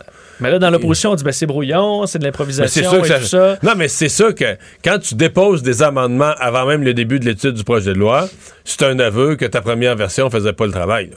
Ben, si tu dis, ah, ben, l'opposition, je vous ai écouté. Oui, oui, oui. Non, mais c'est présenté comme ça, c'est bien, mais je veux dire, c'est- ça veut dire que. Ça veut dire que tu savais un peu que tu allais. Ben, ça veut dire que t'as as réalisé, là, dans le 24 heures autour du dépôt, t'as réalisé que t'avais pas l'heure juste, que tu déposais pas un projet qui était euh, au diapason de ce que la société attendait. C'est un aveu de ça. Parlons du dossier euh, ukrainien maintenant, euh, parce qu'on surveille cette, euh, la situation à Mariupol, où on sait que Moscou avait annoncé un cessez-le-feu pour pouvoir permettre de créer un couloir humanitaire pour évacuer des citoyens de Mariupol. Ben, le gouvernement russe, en fait le ministère russe de la Défense, a confirmé dans les dernières minutes qu'on avait bel et bien ouvert un couloir humanitaire qui permettrait d'évacuer des citoyens qui sont coincés. Ils sont encore 170 000 civils à être coincés dans cette ville complètement dévastée par les bombardements depuis maintenant plusieurs semaines. Euh, les autorités ukrainiennes ont déployé au moins 45 autobus euh, qui se dirigent en ce moment vers la ville euh, portuaire pour essayer d'évacuer des gens. Par contre, ben, ils sont 170 000. là. Alors, ce sera compliqué.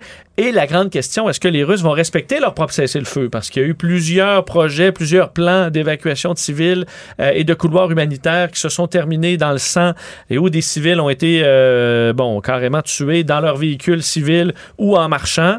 Euh, c'est ce qui inquiète d'ailleurs la Croix-Rouge qui veut bien participer à l'opération, mais on craint que la Russie ne respecte pas l'engagement et que ça place leurs bénévoles euh, à risque. Alors, c'est une situation qui est, euh, qui est à surveiller d'heure en heure.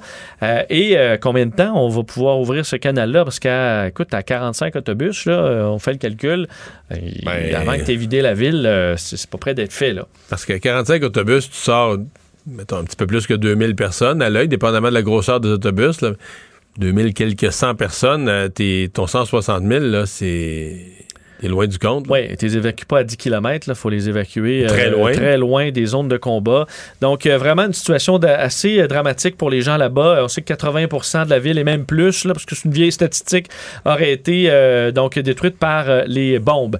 D'ailleurs, la situation économique là, reliée à tout ce conflit-là ben, sera surveillée dans les prochaines heures parce que Vladimir Poutine a signé un décret stipulant que les pays que lui qualifie dynamicaux et qui utilisent le gaz russe, donc beaucoup de pays européens, dont principalement l'Allemagne, euh, l'Italie également, qui dépend fortement de ce gaz-là, ben, doivent dès minuit ce soir payer leur livraison de gaz naturel en roubles. Euh, sinon, ben on... À un certain point, je pensais qu'il avait cédé là-dessus. là. On avait eu l'impression qu'il avait dit que ce serait correct en euros. Et finalement, Mais là, il est revenu. Euh, mais là où on n'a pas cédé non plus, c'est dans l'autre camp. Parce que là, les euh, Allemands, entre autres, le principal client, euh, tout le monde, Olaf Scholz, le chancelier allemand, a dit il est écrit dans les contrats que les paiements se font en euros ou en dollars dans certains cas. Et je dis clairement au président russe que ça va rester ainsi. Les entreprises veulent pouvoir payer en euros et le feront. Le ministre de l'économie allemand, Robert Habeck, a dit nous ne céderons pas au chantage de Poutine. La France a dit la même chose. D'ailleurs, évoquant en France la situation possible qu'il n'y ait plus de gaz russe là, à partir de minuit ce soir. Au Royaume-Uni, on a dit pas question, euh, on n'a même pas examiné la question de payer en roubles. Donc, euh, je ne sais pas si Poutine s'attendait à ce que tout le monde ait peur et paie en rouble, mais pour l'instant, personne ne le fait. Euh, Poutine répondait, entre autres, aux 300 milliards de dollars de réserves en devises euh, dont la Russie disposait à l'étranger et qui serviraient en ce moment à la guerre et qui sont inaccessibles par Poutine. Donc, euh, vraiment, c'est un dossier en développement qui inquiète beaucoup en Europe. On mise sur, entre autres, des arrivages américains qui pourraient venir soulager un peu la demande. Heureusement, ce n'est plus l'hiver aussi en Europe. Ça va donner un petit coup de main, mais ce sera pas Mais facile. se priver de gaz, on s'entend que c'est un méchant problème là, pour un pays comme l'Allemagne. Mais c'est un problème pour Poutine aussi. Là. Il n'y a plus des entrées de fonds de cette qualité-là. Il ne plus en rester beaucoup présentement dans l'état de l'économie russe. Des centaines de millions qui rentrent. là. Et lui, euh, s'il paye plus, il paye plus, il rentre plus d'argent. C'est la vache à lait qui est morte. Là. Oui, là, il n'y en a plus d'autres. Non. Donc, il faudra voir à midi, à minuit, euh, qui, va, euh, qui va flancher le premier. Euh, la question aussi de, euh, la, bon, de la durée de ce conflit-là a été abordée aujourd'hui par des hauts responsables du Pentagone euh, qui s'inquiètent du fait que là, le, le recentrage de l'effort de guerre vers le Donbass dans l'est de l'Ukraine, euh, où les forces russes vont se frapper des, bon, une armée ukrainienne qui est expérimentée, qui est aguerrie, on s'attend à ce que ce soit un conflit plus long et plus prolongé en voyant les mouvements en ce moment. Euh, les forces russes qui ont quitté, on sait, Tchernobyl, abandonné l'aéroport militaire de Gostomel. Par contre, selon le Pentagone, c'est un repositionnement. Les, les, les troupes s'en retournent pas chez eux du tout. Euh, Il n'y a aucune indication de ça. Alors, on pense qu'on va les réarmer, les rééquiper et ensuite les renvoyer au combat. Alors, c'est pas un signe de fin de conflit du tout que de voir ces troupes-là se retirer. D'ailleurs, euh, Mario, je, lisais les, publications d'un des responsables ukrainiens de la zone d'exclusion autour du site de Tchernobyl, euh, euh, lui, affirmait que des centaines de militaires russes avaient été contaminés aux radiations et avaient dû être transportés euh, au centre médical euh, contre les radiations du Bélarus à Gomel. Et que c'était parce que l'armée russe est entrée là sans aucune vérification, sans matériel de protection, qu'on a envahi entre autres un euh, nouveau laboratoire qui a été inauguré en 2015 où on tente d'apprendre davantage sur comment décontaminer le site et qui contient des échantillons extrêmement radioactifs qui auraient peut-être été manipulés de façon complètement euh, inappropriée par des, Des- soldats des russes et même des commandants. De sorte que le responsable a publié d'ailleurs sur les réseaux sociaux un message assez clair, Mario, disant un autre groupe de terroristes irradiés euh, qui ont env- euh, donc envahi Tchernobyl ont été transportés euh, en, au Bélarus. Maintenant, vivez le reste de votre vie écourtée. Il y a des règles à respecter ici, des règles obligatoires parce que la radiation, c'est de la physique et ça ne respecte pas votre statut ou votre rang militaire. Avec un minimum d'intelligence, les commandants et les soldats auraient pu éviter de telles conséquences. Je sais pas, mais moi, si je débarquais à Tchernobyl, là. Ouais, moi, je serais. J'ouvrirais pas toutes les portes pour aller voir, puis je sais fouiller. T'as tout à fait raison. Je tirerais pas euh, non plus ces- c- dans des vitres. là. Euh, semble qu'on ait envahi ce secteur-là sans la moindre précaution. On le voyait d'ailleurs avec les, bombardements faits sur la, région. Alors, est-ce que des militaires ont été irradiés? C'est pas impossible, c'est ce que rapportent euh, les Ukrainiens. Euh, au niveau des pourparlers de paix, ben, aujourd'hui, euh, on évoquait chez le responsable de la situation turque, qui sert un peu de médiateur, on évoquait une éventuelle rencontre entre les ministres des Affaires étrangères russes. Alors, on passe un peu au plus haut niveau. Là. Sergei Lavrov, Dmitro Kuleba, qui pourraient se rencontrer. Par contre, on dit d'ici une à deux semaines. Mais là, en deux semaines, euh, euh, le bilan peut être quand même euh, assez lourd. Euh, on demande un cessez-le-feu d'ici cette rencontre parce qu'on dit chez les Turcs qu'il est impossible de négocier sous la pression des armes. Mais on commence à évoquer donc une telle rencontre alors que cette semaine, les, bon, les résultats étaient ambivalents. là, Disons que c'est le, le ton autour des tables de négo, parce qu'avant hier, on parlait même peut-être que les chefs de gouvernement se rencontrent eux-mêmes. Hier, il n'y avait plus rien. Aujourd'hui, on revient avec ça, avec ça là, les, Ben, les chefs de la semaine, diplomatie. Deux semaines, ça commence à être assez long. Euh, et euh, concernant les rencontres internationales bouleversées par la situation, ben, il y a le cas du G20. Aujourd'hui, Justin Trudeau a contacté le président indonésien euh, qui sera l'hôte du prochain sommet du G20 à Bali en novembre prochain. On comprend que là, novembre, il n'y a pas d'urgence à gérer ça. Mais euh, la question, est-ce que la Russie doit être expulsée du G20? Euh, Justin Trudeau, selon lui, ben oui, il n'y a aucun, aucun moyen d'avoir euh, Vladimir Poutine autour de la table. Ça peut pas être comme d'habitude avec la Russie qui est là. Ça va être un grand enjeu pour beaucoup de pays, dont le Canada. Je ne pense pas qu'on puisse s'asseoir avec la Russie autour de la table. Par contre, le problème, c'est que dans le G20, il faut avoir l'unanimité pour faire des grands changements. Et autour de la table, il y a entre autres la Chine, l'Inde, l'Afrique du Sud, qui avaient voté, euh, bon, qui s'étaient abstenus de voter. Il y a le Brésil qui a dit qu'il était mal à l'aise de voir partir Poutine. Euh, donc, euh, est-ce qu'on pourra avoir l'unanimité? Je pense pas. Et rendu là, sans unanimité, qu'est-ce qu'on fait? Joe Biden avait évoqué la possibilité d'avoir l'Ukraine à titre de participant observateur. Euh, donc, de Vladimir Poutine à la table, mais en arrière, mais- mais il va- Zelensky. Il va rester une question sur la scène internationale, que, parce que pour l'instant, il semble bien que les tribunaux internationaux vont enquêter sur les actions de Poutine, de la Russie, les attaques sur Mariupol, ne serait-ce que l'envahissement de l'Ukraine, et que ce sera considéré comme crime de guerre. Et donc, euh, Poutine, bon, on ira pas le chercher, c'est pas l'armée canadienne qui va aller le chercher à Moscou. Tant qu'il est dans son pays, on va le laisser tranquille, puis on va dire, ouais, il est dans un territoire où on peut pas intervenir. Il s'est atterri à Bali? Mais s'il atterrit, ben, s'il atterrit dans n'importe quel des pays, ou même s'il y a un transfert avant, avant Bali, s'il atterrit dans n'importe quel des pays occidentaux, n'importe quel pays avec une justice digne, digne de ce nom, il va être arrêté euh, à l'aéroport, pour être remis aux autorités internationales. C'est Mon impression, c'est qu'il va y avoir un mandat d'arrêt mondial contre lui, là, pour crime en- contre l'humanité, crime de guerre. Peut-être préférer le Zoom. oui. Rendu là.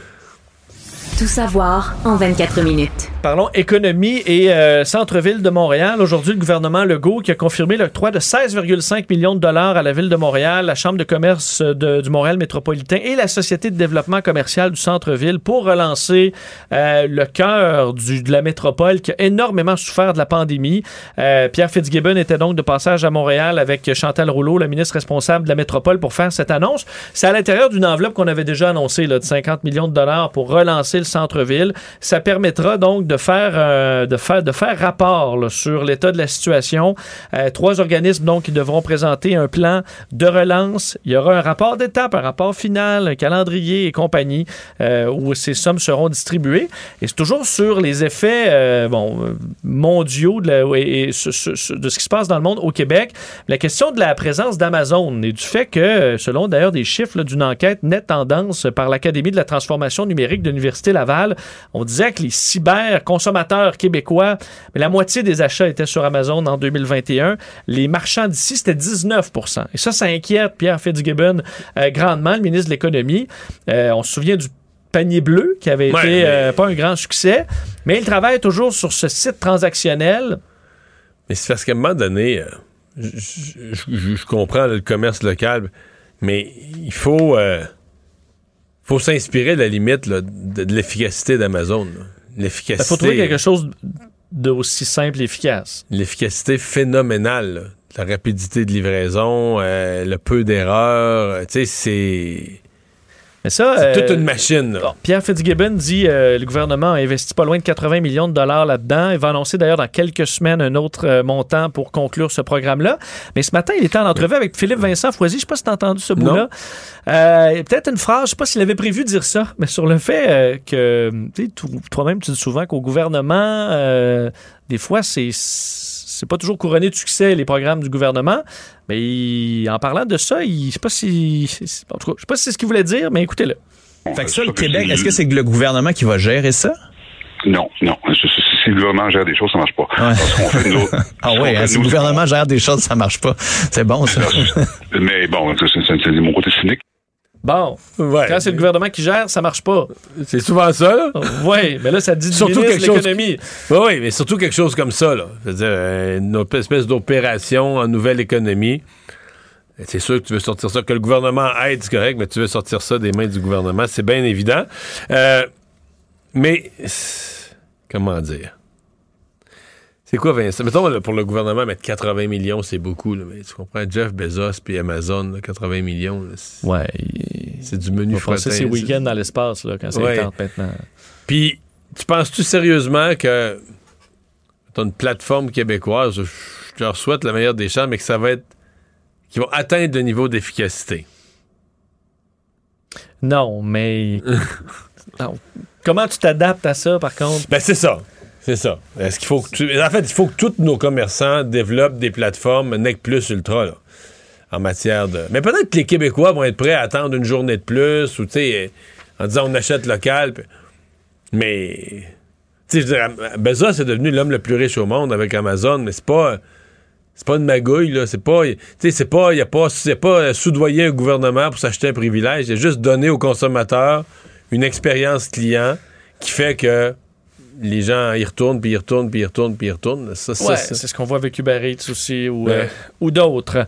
Et pendant ce temps-là, ben, l'inflation nous frappe et aujourd'hui, euh, le ministre de l'Emploi, Jean Boulet, euh, disait qu'on pouvait s'attendre à dépasser les 15 de l'heure au salaire minimum en 2023. Il y aura un bond le 1er mai de 75 cents là, pour atteindre 14,25, mais ça devrait, en raison de l'inflation qui est attendue encore euh, de façon très élevée en 2023, ben, on pourrait atteindre le fameux 15 Ça ne veut pas dire qu'on sera plus riche parce que les dépenses ben, vont avoir augmenté tout autant.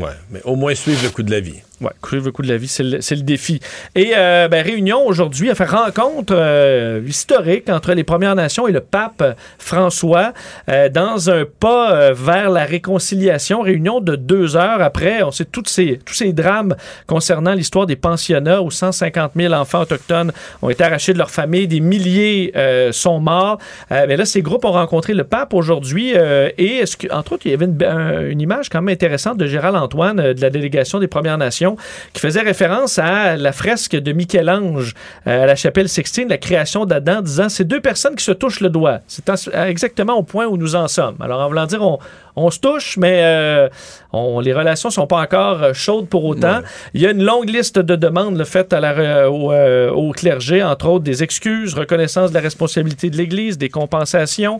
Euh, et pour l'instant, le pape ne s'est pas excusé aujourd'hui, pas confirmé non plus une visite au Canada, mais on en reparlera demain dans une audience finale. Ouais, l'audience finale, il pourrait s'excuser à ce moment-là, devant parce qu'il va avoir tous les groupes, il va réunir les il y avait les métis lundi, il y avait les euh, les euh, Inuits lundi, puis aujourd'hui les Premières Nations, puis là demain, il fait une audience avec tout le monde qui va être publique. Je, je lisais qu'elle pouvait même être diffusée, je sais pas sur un canal du Vatican ou sur internet, elle pouvait être diffusée.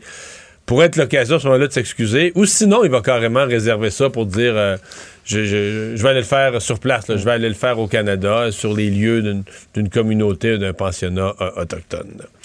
Résumer l'actualité en 24 minutes, c'est mission accomplie. La Banque Q est reconnue pour faire valoir vos avoirs sans vous les prendre. Mais quand vous pensez à votre premier compte bancaire, tu sais, dans le temps à l'école, vous faisiez vos dépôts avec vos scènes dans la petite enveloppe. Hmm, C'était bien beau. Mais avec le temps, ce compte-là vous a coûté des milliers de dollars en frais, puis vous ne faites pas une scène d'intérêt. Avec la Banque Q, vous obtenez des intérêts élevés et aucun frais sur vos services bancaires courants. Autrement dit, ça fait pas mal plus de scènes dans votre enveloppe, ça. Banque Q, faites valoir vos avoirs. Visitez banqueq.ca pour en savoir plus. Pendant que votre attention est centrée sur vos urgences du matin, vos réunions d'affaires du midi, votre retour à la maison ou votre emploi du soir, celle de Desjardins Entreprises est centrée sur plus de 400 000 entreprises à toute heure du jour. Grâce à notre connaissance des secteurs d'activité et à notre accompagnement spécialisé, nous aidons les entrepreneurs à relever chaque défi pour qu'ils puissent rester centrés sur ce qui compte, le développement de leur entreprise. IGA est fier de présenter l'émission À vos affaires. Pour économiser sur votre panier d'épicerie, surveillez les offres et promotions de la circulaire disponible à IGA.net chaque semaine. IGA, vive la bouffe et les bonnes affaires.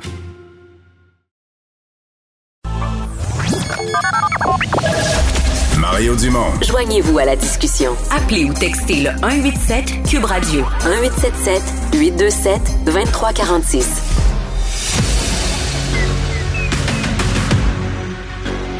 Emmanuel Latraverse. J'ai pas de problème philosophique avec ça. Mario Dumont. Est-ce que je peux me permettre une autre réflexion? La rencontre. Ça passe comme une lettre à la poste. Il se retrouve à enfoncer des portes ouvertes. Là. La rencontre Latraverse. Dumont. Emmanuel Latraverse joint Mario Dumont et moi. Bonjour Emmanuel.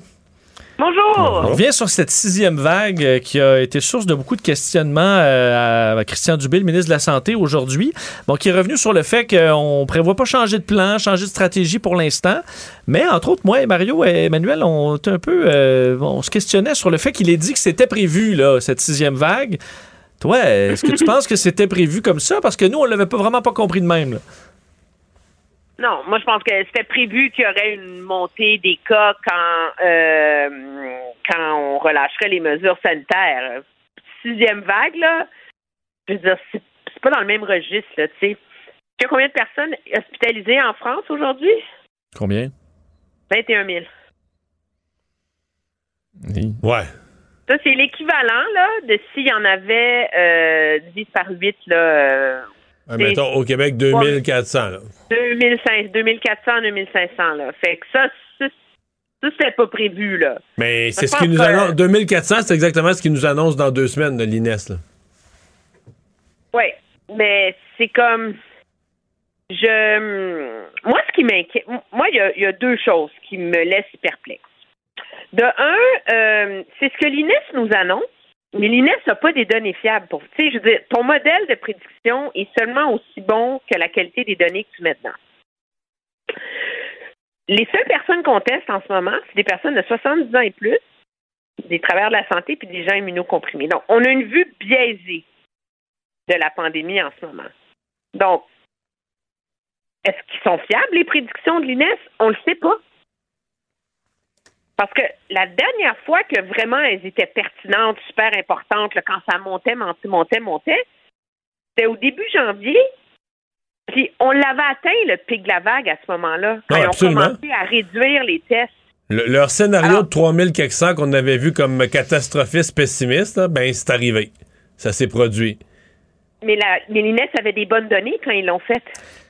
Mais est-ce qu'ils réussissent Là, pas à avoir mais un modèle. Emmanuel, de ce qui ressemble un peu à un sondage en disant, OK, ben, on a 3000 cas, ça représenterait dans la population avec 30 ça qu'ils 000 ou travaillent, là. 40 000. Est-ce qu'ils sont pas quand même capables Ouais. d'avoir une idée précise?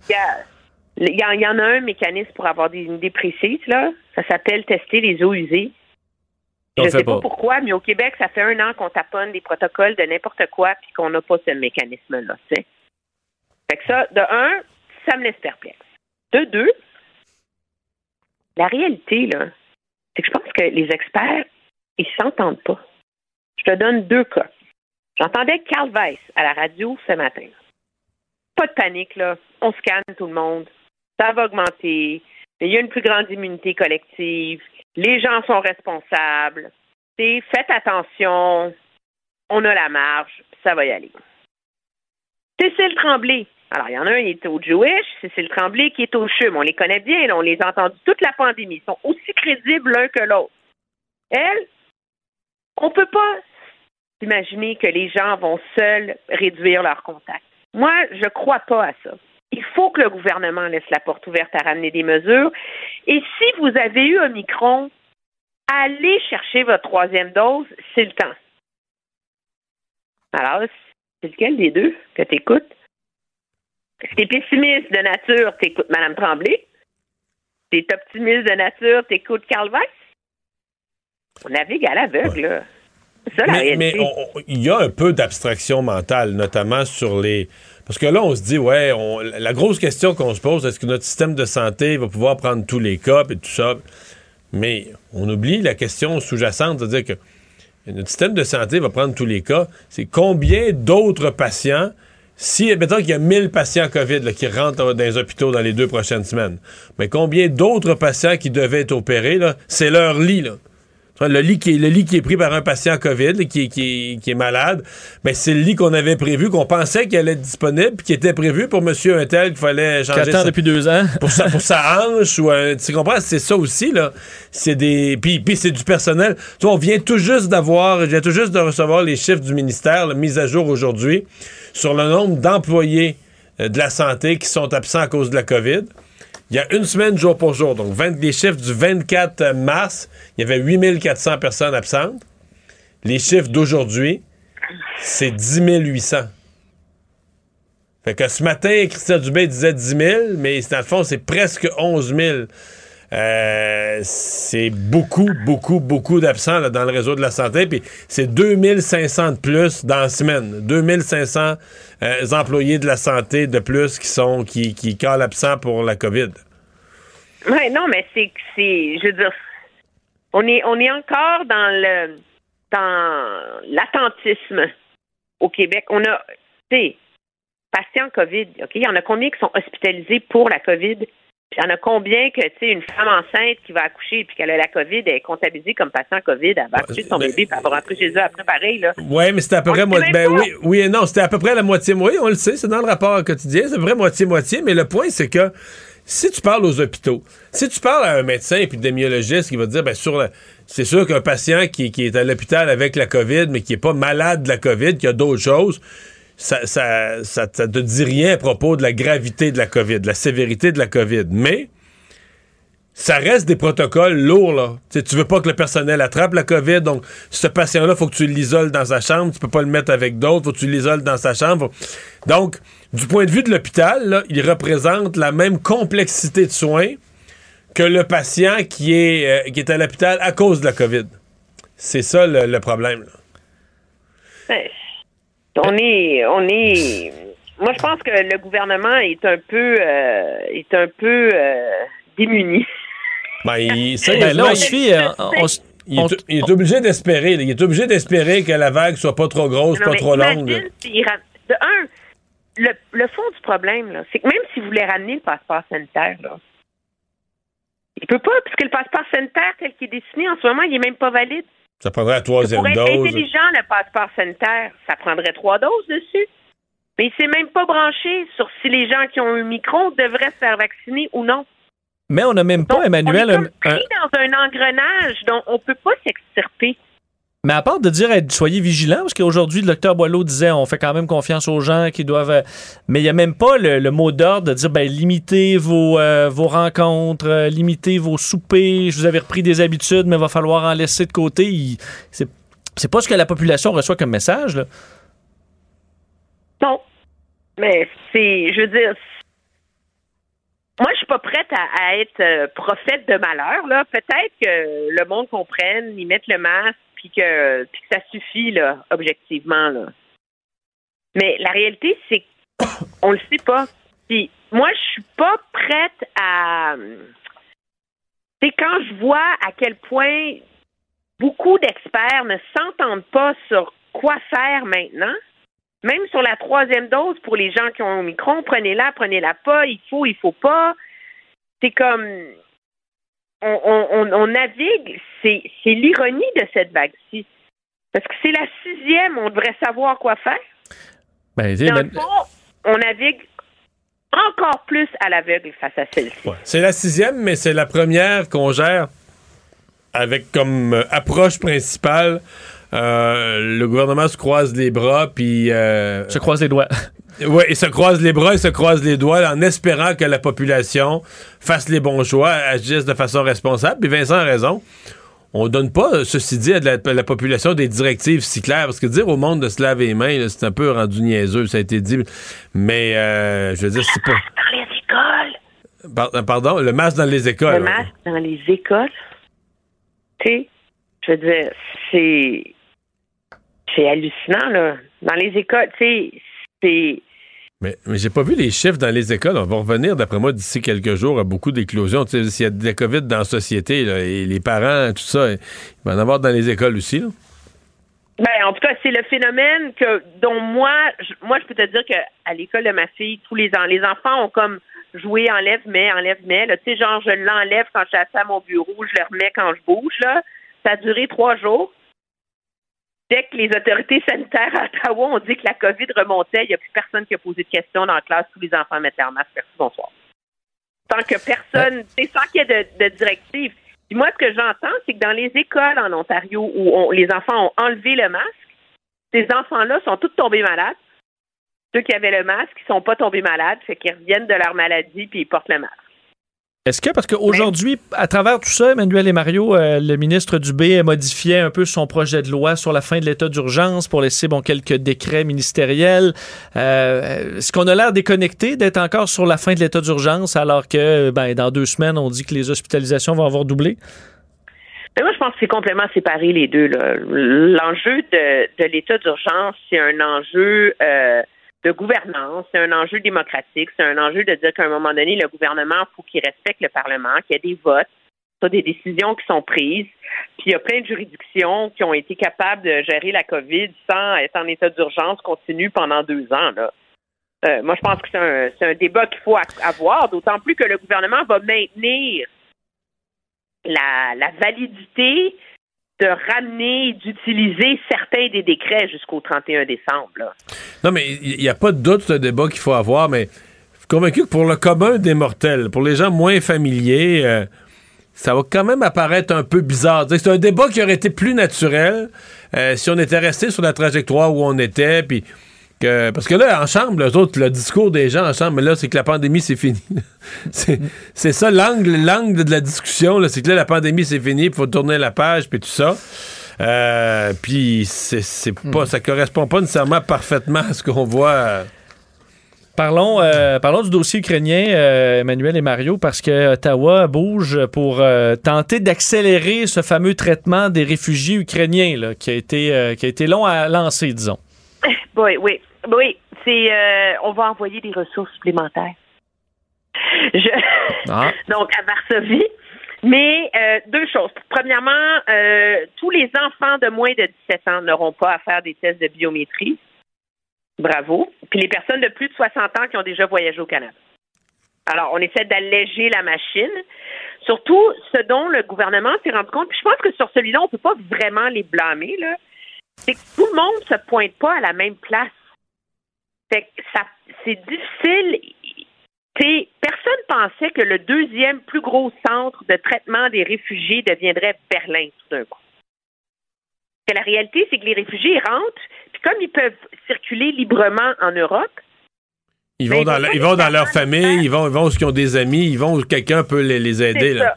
Alors là, le ministre a annoncé aujourd'hui qu'il va envoyer plus de ressources. Bon, à Varsovie, mais à Berlin, à Bucarest, à Bratislava et à Vienne même, pour justement se donner les moyens euh, de ratisser large.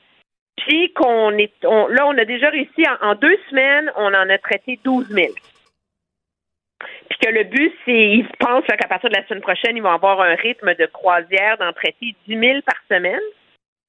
Moi, il y a un calcul mathématique que je comprends pas là-dedans. Là. Ma- ma- Mario, tu es meilleur que moi en maths. Oui, vas-y. En ce moment, il y a 65 000 applications dans le système. OK? Ouais, fait qu'à Et le à- à- ministre à- dit à qu'en 11 000. temps- oh, ouais. 10 000 par semaine, ils vont respecter les délais de deux semaines de traitement par personne. Ouais. D'après moi, c'est six semaines. là. Ben moi, euh, moi, ça fait six semaines dans mon dans ma calculatrice mentale. Là.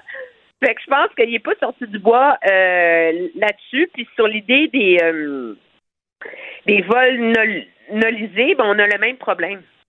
Donc, ils sont en discussion, ils voient s'ils vont en organiser, mais les réfugiés bougent trop à l'intérieur de l'Europe en ce moment. Donc, c'est difficile à, à organiser, semble-t-il, mais il me semble que Berlin, Varsovie, tu as quand même des gros ports, là, mais qu'on- on essaye de simplifier ça, on essaye. Tranquillement, pas vite. Euh, disons que c'est pas un domaine où le gouvernement euh, fédéral a un gros, euh, un gros historique là, de, de, de, de- succès et de vitesse. Je pense que présentement, ils se, ils se forcent et ils mettent les, les bouchées doubles. Hey, merci, Emmanuel. Très bien, au revoir.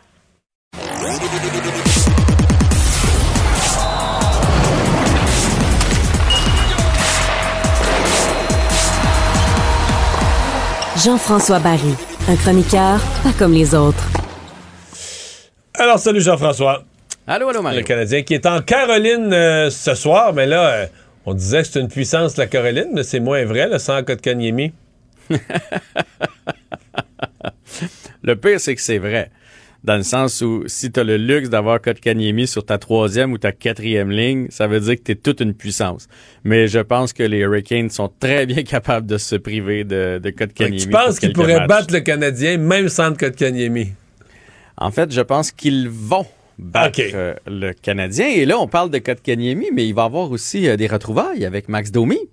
Max Domi vrai, qui a été échangé vrai, à la date limite vrai, des transactions euh, avec les Hurricanes de la Caroline. On le voit pas souvent, Max Domi, mais je suis certain que c'est un genre de joueur qui va se faire un malin plaisir à venir jouer les troubles fêtes. On sait qu'il aime- qu'il aimait bien euh, bardasser, euh, baver, jeter les mitaines à l'occasion. Fait que je pense qu'on va avoir bien du plaisir à retrouver, euh, à retrouver Max Domi. Mais si vous voulez, si vous êtes des amateurs de hockey ce soir, les Hurricanes de la Caroline, c'est une fichue de belle équipe. Eux autres, qui ont fait le virage au bon moment vers la vitesse.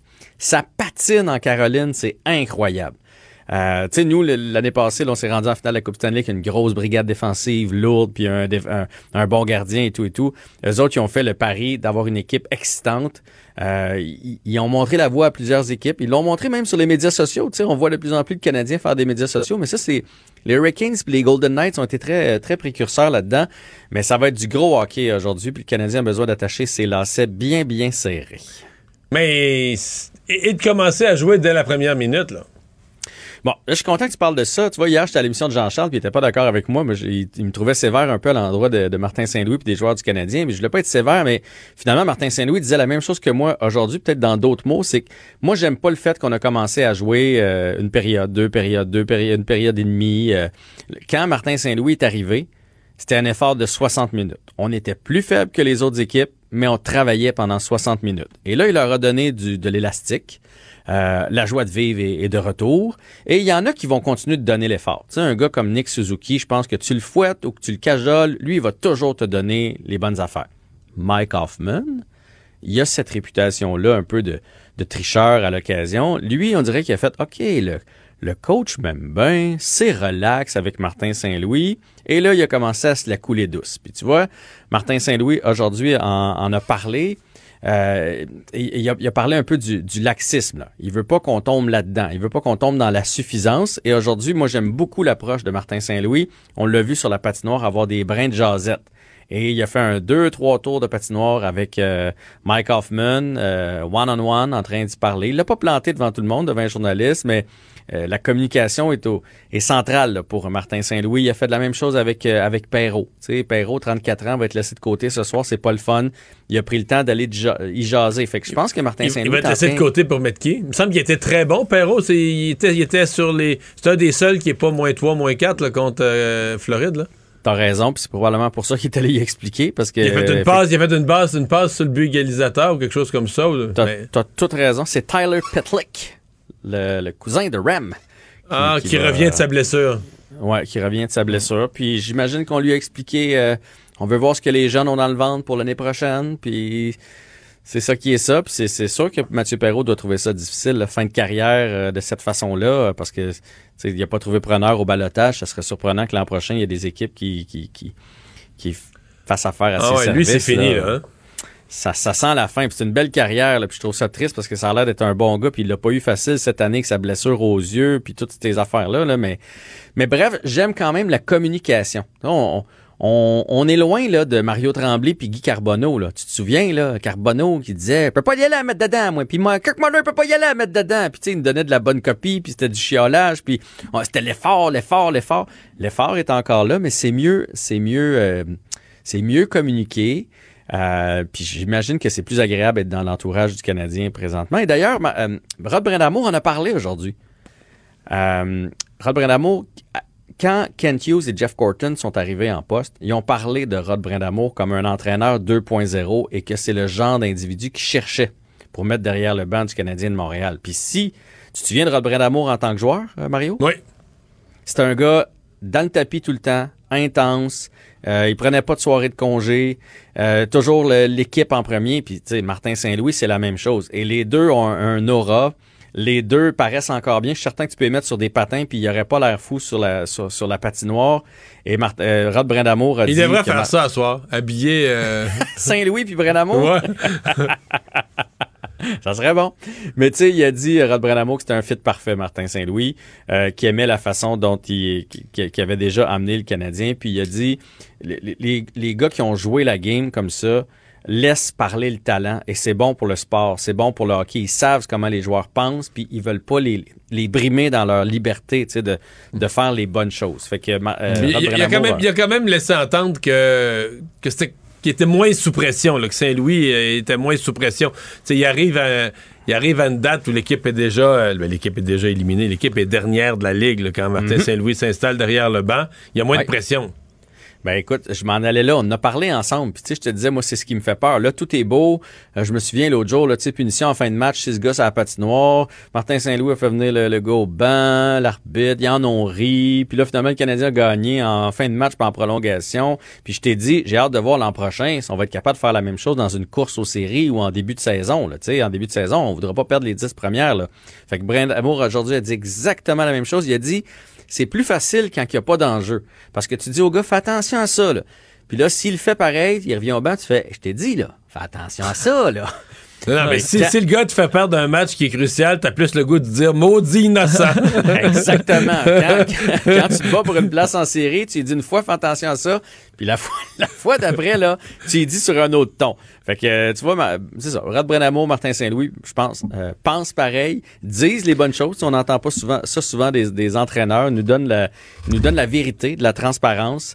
Fait que ça va être un, un- un bon match ce soir. Je pense Euh, que le Canadien va sortir plus fort que contre les Panthers, mais les Hurricanes, c'est, c'est toute une machine de hockey. Juste vous dire, en passant, c'est Allen qui va être devant le filet.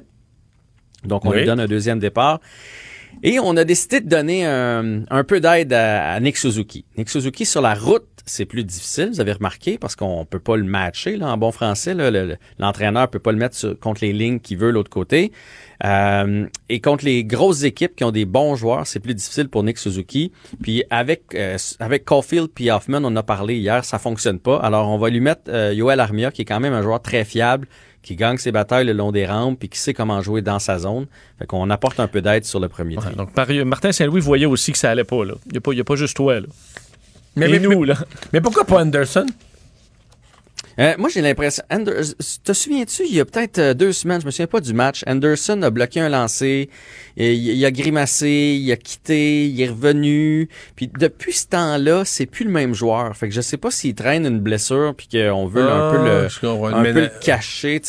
Pas assez pour pas jouer, mais de là à le mettre ce soir, mettons, contre, trio, hein. contre Sechnikov, là, puis Aho, euh, ça va passer vite, là. Fait que je, je, sais, je sais pas, je suis pas à l'interne dans l'équipe, mais il allait bien, ce trio-là, puis on l'a démantelé. Il y a sûrement une raison qu'on qu'on connaît Mhm. pas, parce que c'est- ça. Là, on s'approche des séries quand même, si ce ne sera pas avec les, les Canadiens. Est-ce qu'on peut s'intéresser à d'autres rivalités alors que certaines équipes vont se battre pour leur place là, dans les prochaines semaines? Ben, exact. Moi, ça fait un petit bout de temps que je veux vous parler de ça parce que c'est tellement serré, là, si vous êtes des amateurs de hockey. Dans l'Ouest, on a une vraie course. OK? Dans l'Ouest, c'est plus faible. Il y a plusieurs équipes encore qui peuvent se tailler une place en série. Là. Pour vous donner une idée, la dernière équipe présentement qui se qualifie en série, c'est Vegas à 78 points. Puis là, tu peux descendre Dallas, Winnipeg, Vancouver en dedans de 5 points là, pour une place en série. Là. Fait que, tu sais, tout peut Donc, arriver. Dallas, Winnipeg, Vancouver sont pas dans les séries présentement. Non, mais sont Winnipeg, à 5. euh, je comprends, mais Winnipeg serait pas dans les séries. Wow, OK. Ouais, mais tu sais... Mais ils peuvent une- rentrer, là. Je comprends qu'ils sont encore compétitifs pour rentrer. Il reste 26 points disponibles pour Winnipeg. Fait que tu pars sur une petite série de victoires, puis tout, tout peut changer, puis c'est très serré. Là. Tu sais, Edmonton est parmi les trois équipes qualifiées dans sa division, mais sont juste 8 points en avant de, de Vancouver. Là. Fait que tout peut changer de l'autre côté. Il y a juste une équipe qui domine, c'est le Colorado à 100 points. Puis sinon, il y a personne qui a atteint les 90 points. OK? Mais dans l'Est, et cette semaine, le coach des, euh, des Panthers en a parlé, dans l'Est, là, ça fait déjà un mois qu'on connaît les huit équipes. Il n'y a pas d'enjeu. Ah oui, là. ça a splitté hein, entre les, les huit meilleurs puis les huit autres. Il y a, comme, il y a Il y deux a un- clubs. Il y a deux clubs. Il y a deux ligues. Y a- y Washington est à 84 points. Et Columbus, la neuvième, là, qui pourrait se classer, est à 69. Il y a 15 points d'écart entre la 8 et la 9. Fait que les 8, on les connaît. Et il y a six équipes en haut de 90 points. Fait que c'est fort de notre bord. Et là, le, le- le coach Donc, des c'est qui? Que c'est les deux de la Floride, c'est Caroline. Les Rangers, les Pingouins, Boston puis Washington. Mais là, puis Toronto. Mais là, tout, tout le monde s'arrache les cheveux parce que, mettons, les, les Hurricanes, présentement, sont premiers de la métropolitaine. Fait que là, ils se disent, Hey, ça va bien aller pour nous autres. Mais là, si les séries commençaient demain, ils pognent les Bruins. Fait que, il y a, il y a rien de drôle là, là. Puis les Panthers vont devoir affronter le Lightning et Toronto pour sortir de, de, de, leur, de leur division. Là. Fait que c'est excessivement serré. Euh, et il n'y a pas d'équipe qu'on va pouvoir dire en première ronde, ah, eux autres, eux autres, ça va passer. Là. Présentement, là, ce serait Floride-Washington, c'est pas gagné. Tampa Bay-Toronto, pauvre, pauvre Maple Leafs. Les Hurricanes contre les Bruins, les Bruins qui vendent toujours chèrement leur peau, et les euh, Pingouins contre les Rangers. Fait qu'il y a vraiment une belle course à surveiller de l'autre côté. Puis les équipes Ouais. de la Mais Floride. si on avait ça, ce que tu viens de décrire comme série, là, c'est une méchante première ronde des séries qui mérite d'être regardée. Hey, Ouais. merci. À demain. La Banque Q est reconnue pour faire valoir vos avoirs sans vous les prendre. Mais quand vous pensez à votre premier compte bancaire, là, tu sais, dans le temps à l'école, là, vous faisiez vos dépôts avec vos scènes dans la petite enveloppe. là. Hmm, C'était bien beau. Mais avec le temps, ce compte-là vous a coûté des milliers de dollars en frais, puis vous ne faites pas une scène d'intérêt. Avec la Banque Q, vous obtenez des intérêts élevés et aucun frais sur vos services bancaires courants. Autrement dit, ça fait pas mal plus de scènes dans votre enveloppe, ça. Banque Q. Faites valoir vos avoirs. Visitez banqueq.ca pour en savoir plus. Pendant que votre attention est centrée sur cette voix qui vous parle ici, ou encore là, tout près ici, très loin là-bas, Ou même très, très loin. Celle de Desjardins Entreprises est centrée sur plus de 400 000 entreprises partout autour de vous. Depuis plus de 120 ans, nos équipes dédiées accompagnent les entrepreneurs d'ici à chaque étape pour qu'ils puissent rester centrés sur ce qui compte, la croissance de leur entreprise. IGA est fier de présenter l'émission À vos affaires. Pour économiser sur votre panier d'épicerie, surveillez les offres et promotions de la circulaire disponible à IGA.net chaque semaine. IGA, Vive la bouffe et les bonnes affaires. Il analyse la politique, il sépare les faits des rumeurs. Mario Dumont. Cube, Cube Radio. Cube Radio. Cube Radio. En direct à LCN. Mario Dumont est là dans son studio de Cube Radio. Mario, on est dans cette sixième vague, on le sait maintenant, et, surtout, euh, on nous dit qu'il va falloir apprendre à vivre avec, parce que hein, il y a des conséquences, parce qu'il y a plus de monde, mais en même temps, on ne veut pas rien paralyser. Non, le ministre Dubé été clair aujourd'hui sur le fait qu'il veut pas revenir à des mesures qui soient contraignantes. Euh, reste que, veut dire, tout le monde le constate, c'est une montée rapide des cas. Et c'est pas sans conséquence quand l'INES nous dit qu'il y aura dans les hôpitaux le double de personnes là, euh, au cours des deux prochaines semaines, donc à très, très court terme. Dire, on, le sait la conséquence de ça, on la connaît la conséquence de ça. Ce sont des gens qui sont euh, qui vont être délestés, donc des gens qui vont se faire euh, appeler par la secrétaire du chirurgien ou de l'orthopédiste pour dire votre chirurgie là, qui était prévue le, le 20 avril, elle n'aura pas lieu parce que c'est pas une, de la question de mauvaise volonté. S'il y a des patients COVID, ben le lit qui était prévu là, pour le lendemain de l'opération pour Monsieur un tel, Madame une telle, mais le lit est pris. Euh, on vient d'avoir les chiffres il y a quelques minutes là, sur le nombre le nombre de membres du personnel de la santé qui sont plus disponibles pour travailler. La semaine passée, c'était 8 000. Là, c'est presque 11 000.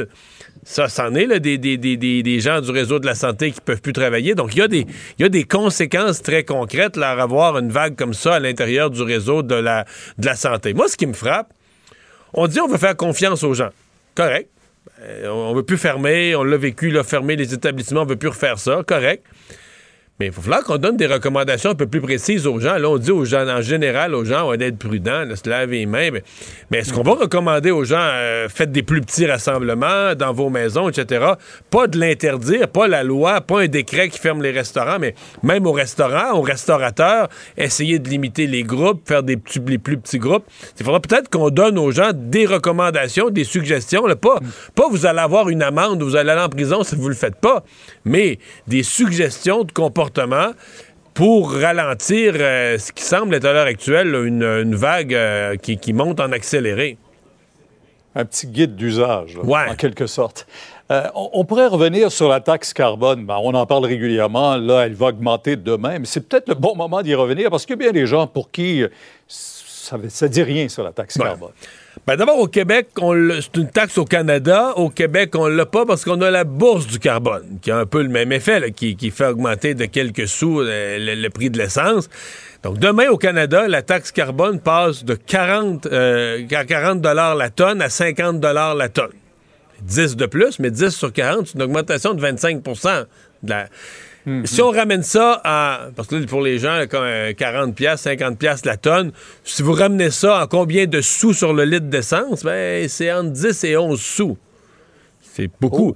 Euh, là, ça, c'est de 40 à 50, mais la destination pour 2030, c'est que ça monte jusqu'à 170, 40, 50, 60, 70, jusqu'à 170. Alors, ça vous donne une idée, là. Euh, tout le monde est pour la lutte au changement climatique. Je suis pas sûr que tout le monde a pris conscience, là, avec les litres d'essence qui est déjà à 2 piastres. Bon.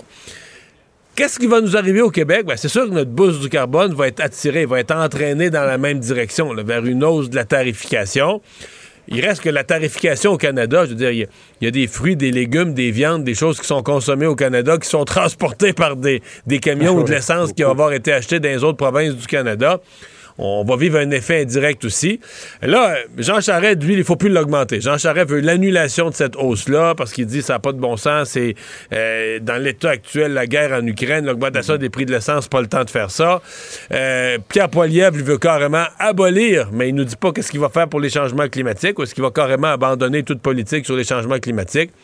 Le gouvernement Trudeau, il l'augmente, mais je peux vous, peux vous dire qu'il n'en parle pas. là. Dans son document, dans sa sortie cette semaine sur les changements climatiques, la taxe carbone, là, Pas un mot. Pas un mot là-dessus. Euh, et curieusement, on va parler de limite de vitesse. Il y a des gens qui trouvent qu'on roule pas assez vite sur les routes, mais euh, déjà, on tolère 115, Ben, c'est ça. 118 facilement C'est sur ça. nos autoroutes. C'est ça. On tolère. Euh, la limite à 100 km/h, c'est la plus basse sur Terre. On n'est pas les seuls. Il y a d'autres endroits qui ont 100. Mais pour des autoroutes, il n'y a nulle part où c'est en bas de 100. C'est dans, la fourchette là, entre les Allemands qui permettent d'aller très vite. Ouais. L'autre extrême, c'est le 100 km/h, c'est le, le moins. Les- les véhicules se sont beaucoup améliorés. Du côté favorable, les véhicules se sont beaucoup améliorés, mais nos routes sont pas dans un très bel état. Mais moi, personnellement, je pense que c'est un débat qu'il faut avoir. Euh, la, qualité des véhicules qu'on a aujourd'hui, dans des portions euh, où il n'y a pas trop de trafic, etc. euh, je pense qu'aller, mettons, tolérer 110, là, de donner 110 comme limite, ben, c'est ça. Est-ce qu'à 110, on va tolérer jusqu'à 129? C'est comme nos lois sont pas appliquées comme telles, ça devient un petit peu plus compliqué à gérer. On va suivre ça. Merci, Mario. Au revoir. Demain, 10h, on vous écoute sur LCN. Alors, Vincent, tu nous euh, annonces une autre tempête, là. Oui, tempête solaire. Euh, vous avez peut-être vu ça dans les euh, fait circuler depuis quelques jours parce que c'est en route vers la Terre, là, une, euh, une injection, ce qu'on appelle de masse coronale, là, le- le- des, explosions sur la surface du Soleil qui prennent, parce que la lumière, Mario, ça prend combien de temps, Soleil, Terre? Je sais plus. 8 minutes. 8 minutes. Mais ces éjections-là de masse, ça prend en, en gros trois jours. On a repéré la tempête le 28 mars dernier et là, dans les prochaines heures, ça va frapper la Terre. Et Mais là, donc, pour certains, certaines régions, c'est des, des aurores boréales, le Ouais. résultat. Le gros, ce sera ça, parce que ça a été déjà un peu rétrogradé, cette tempête-là, qui aurait pu, au départ, euh, causer des pannes d'électricité, pannes de GPS. Euh, ça s'est vu par le passé, ça pourrait se reproduire. Mais là, on est davantage dans euh, les aurores boréales, mais qui pourraient, là, être vues jusqu'au nord des États-Unis. Et en Europe, là, en Allemagne. Alors que d'habitude, les aurores boréales, il faut vraiment être très au nord. là, ben au- oui, même au nous, soir. on est un peu trop au, Au sud. sud, Au sud. Euh, et là, on devrait en voir. Le problème, ben, c'est parce qu'il fait pas beau. Là. Il y a de la pluie, alors on verra rien de tout ça. Mais possible que ceux qui sont en avion euh, ou qui voient une percée dans le ciel pourraient apercevoir des aurores boréales de Mais dimensions. si notre pluie reçoit la est frappée par la tempête scolaire, ça va être de la pluie, euh, de la pluie solaire. La pluie solaire, non, ça fonctionne pas comme ça. Mais on sait qu'il pourrait quand même y avoir des problèmes de GPS, de satellites de télécommunication. Ça serait ce soir, cette nuit? Dans- oui, à partir de. ben, en fait, c'est déjà en cours, là, et dans le courant de la nuit. Alors, euh, tout devrait bien se passer. Mais si jamais le, tu sais, le- la, votre lumière là, baisse un peu puis remonte, là, c'est la tempête solaire. Et euh, bon, alors à surveiller. Et si jamais vous êtes dans un coin, si vous nous écoutez de, dans le Grand Nord et que le ciel est dégagé, ben vous aurez tout un show ce soir. D'aurore boréale. Merci Vincent, merci à vous d'avoir été là. On se retrouve demain 15h30. C'est Sophie Durocher qui prend le relais. Cube Radio.